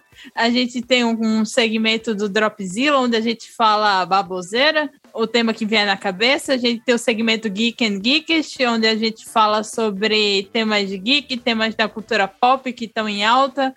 Nesse eu tô sempre presente. Eu sou co-host do Renin. O Renin é uma grande inspiração para mim. Beijo, Renin. Olha! E é, o Renin é uma inspiração para mim. E escrevo no Não Calo, escrevo no Geek and Feminist, escrevo para roteiro para Flávia Gazi. É, tô em projeto para Mikan aí. Beijo para Flávia, Fu- Flávia Fusco, e- Bianca Fusco e para Flávia estão aí no Tintaglia também. Eu tenho um monte de coisa, eu não consigo. Geek and Feminist, HQ Zona, Delirium Nerd. E a amiga É. do bruxo. Beijo pro Henrique, meu amigo, que a gente vai começar em breve. Beijo pro Gavião Arqueiro, que eu também conversei com ele recentemente. Beijo para ele também. Ah, Me ensinou a tirar umas flash. Então é isso aí. Tô aprendendo ainda a ser podcaster e essa foi uma aula agora aqui com o Léo Lopes. Muito obrigada. pela Muito aula bem. aqui. E para isso se propõe você também podcast. Como é, já disse a, a Drica, né? Antigamente o pessoal fala, faz podcast que você também pode. E todo mundo acreditou. Foi. E aí- Ah, é. Eu só queria agradecer a Podosfera a nível brasileira que me abraçou de um jeito maravilhoso. Gente, o pessoal é muito, muito gente boa. Só, só, só vai, só escuta. É nóis, é nóis. E você ensina um montão de coisa pra gente. A gente conta com você. William Cunha, um homem que tem amigos e podcasters em qualquer buraco desse lugarzinho chamado mundo. Diga, faz teu jabá. É, estamos aí em todas as plataformas. Aí, você que quiser ouvir um pouco das histórias dos brasileiros espalhados pelo mundo, é, temos novos amigos aí em Malta, né? Que já apareceu em Malta. É, na Tailândia tem mais uma pessoa e mais dois que provavelmente vão começar a gravar da, da parte de Emirados Árabes e da é, da França também. Mais duas pessoas aí, porque então, a, a gente sempre coloca aí os pontos de vista dos brasileiros aí, sempre que possível. Então, ouça lá o Prestartcast, manda um e-mail pra gente lá, fala, né, pessoal que é mais saudosista aí, que gosta de mandar e-mail, manda um e-mail lá para o nosso e-mail, arroba ou nas nossas redes sociais, tanto no Facebook quanto no Instagram, como Press Start Cast Oficial. No Twitter tá como Press Underline Cast. Então manda lá pra gente. E até, Carlinhos, é, já, é, como eu já falei para você, mas esticando um pouquinho o convite a todos aqui que estão na- ouvindo a gente, é, a gente está iniciando também mais um projeto que é o Imigrantes Virtuais, onde a gente vai contar as histórias dos brasileiros que estão aí pelo mundo afora ou dos estrangeiros que estão fora do, do seu país, que está morando no Brasil, de preferência que falem português, né, para ajudar a gente, né? Que, diferente de vocês aí, eu mal falo português, é, também agradecer ao Léo, porque eu aprendi a editar com ele antes de, do- dos cursos dele ir pro, pro Alura, né? Quando lá no Alotênica, lá também, que ele dava o endereço lá para você entrar no site e comprar o, o curso. Eu fui um dos que comprei o curso, fiz e aprendi com, com excelência ali. Edito ainda no Vegas, não consegui mudar ainda para outros programas. Ah, mas do Vegas pro Reaper você vai mudar fácil, viu? Ah, eu vou. vou eu vou ter Vamos, que. me, me, me, me, me, me, com- me- me manda uma mensagem depois, no privado. Inclusive, é uma das coisas que eu vou fazer lá no, no, no canal, que eu já vou falar aqui também, é como migrar do Vegas pro Reaper. Tem muita gente que aprendeu comigo no Vegas e que o Vegas já se tornou inviável. Então, é muito fácil fazer essa transição. Você consegue configurar o teclado para que os comandos sejam exatamente aqueles que você está acostumado. Então, você não tem que reprogramar o seu cérebro. Uhum. E aí a gente vai ampliar as ferramentas que o, o Reaper, como um, um DAW, oferece com muito mais recursos do que o Vegas. Então, deixa comigo, Will, que eu vou te ajudar nessa transição aí. Opa, muito obrigado. E é Tamo isso junto. aí. Pessoal, ouvir aí, ouça lá o- todos os episódios do, do Press Start e os novos projetos aí também. Muito obrigado, Carlinho. Muito obrigado a todos aí. Um abração. Muito bem, Mr. Galo, pai de crianças lindíssimas e sorridentes, deixe aí o seu jabá.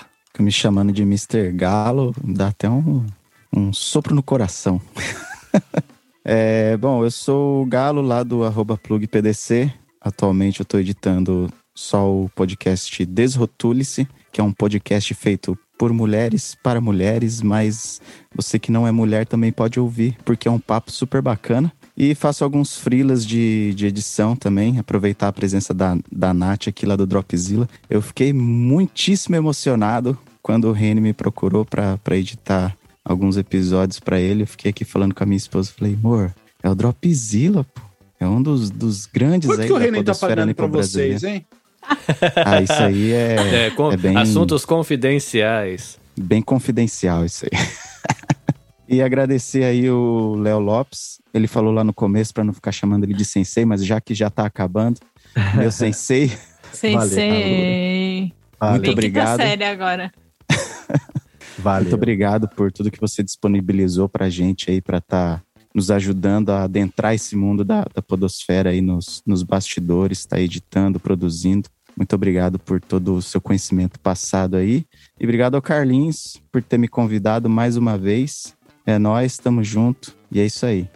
É. Esse é- E tá ligado, né, Galo? Que nós possivelmente, se tudo correr bem, seremos parceiros de negócios no futuro breve. Expectativas, vejamos se vai, como Tô- vai tô na caminhar essa paradinha. aí, hein, cara. Tô na Muito bem, muito expectativa bem. mesmo. Maravilha. Senhor Léo, você, como disse, não se sente, não se coloca aí num pedestal e a gente fica feliz por ser acolhido com tanto carinho e respeito, né? Porque pra gente, né, vocês da primeira geração são os caras que estão lá no Olimpo e é Que isso, agradável conversar de, de, é, do mesmo nível e ser recebido com respeito e ser recebido com carinho. Então, obrigado realmente pelo conhecimento, obrigado por duas horas e meia da sua vida dedicadas a prosear com e a gente espera você quando chegar aqui para comer um monte de, coisas boas e beber um monte de coisa boa, vai ser um- uma experiência bem agradável. Mas caso algum desavisado não conheça, alhô, é, onde que o povo lhe encontra, é, onde o povo te acha, diz aí, deixa seus arrobas, como diz todo mundo. Ah, eu só tenho. Na verdade, eu tenho várias arrobas, é que eu tô perdendo peso agora, tá diminuindo um pouco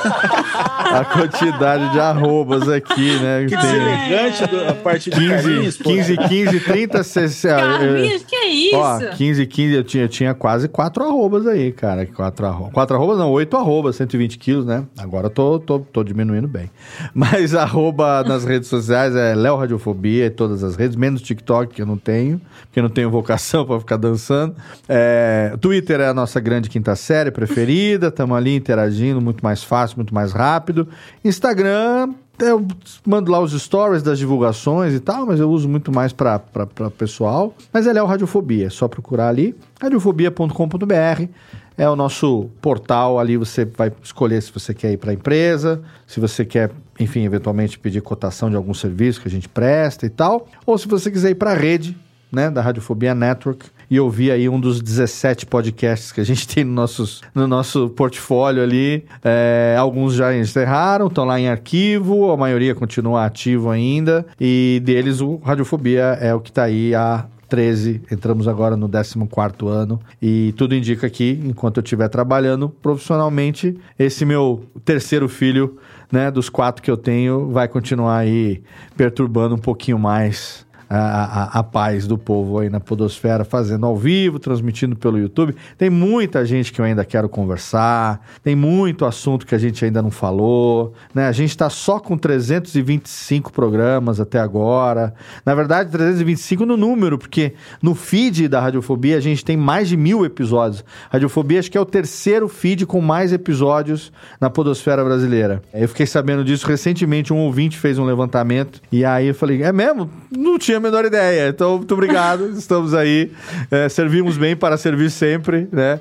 É sempre o nosso mote. Obrigado você, Carlinhos, pelo convite. Obrigado ao ouvinte aqui do, do, do podcast pela paciência. Obrigado, Will. Obrigado, Ítalo. Obrigado, Nath, pelo carinho com que me receberam, pela generosidade, né, com que é, me acolheram aqui. E eu, apesar de ter consciência que sim, né, ajudei e, e, quero continuar ajudando muita gente nesse meio, eu me, me coloco como sou um homem, né, igual a todo mundo que está lutando pelo seu espaço e pelo seu, pelo seu pão diário. Nada está garantido. Se eu parar hoje, amanhã não sei o que, que vai acontecer. Então a gente está junto, lutando diariamente pelo podcast, através do podcast, né? E para o podcast. O que eu puder fazer enquanto eu tiver energia para respirar ainda nesse plano aqui, vou fazer o que tiver ao meu alcance para retribuir minimamente tudo aquilo que recebi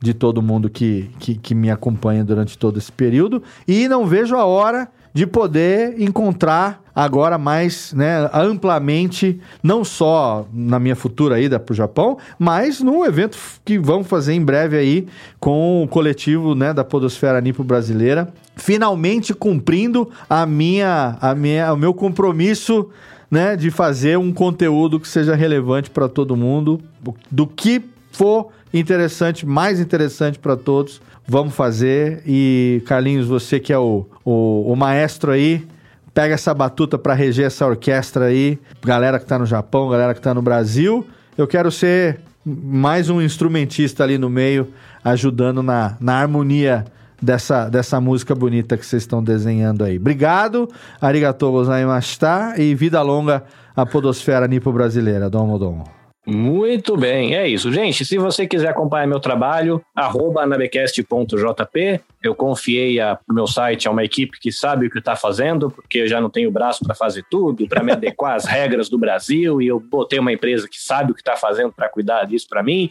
Tem lá os designers, o povo que está ajudando eu ficar organizado com esse negócio da LGPD e essas bagaças todas, então eles estão cuidando para mim. Em breve, nabecast.jp estará online novamente. É, o convite também para você participar da nossa comunidade, do Você Também Podcast no Telegram. Abraço para todo mundo, beijo, paz, saúde e até a próxima. Sayonara! Você também podcast. Dicas e informações para quem quer começar e aprimorar a produção do seu podcast. Esperamos você no próximo episódio.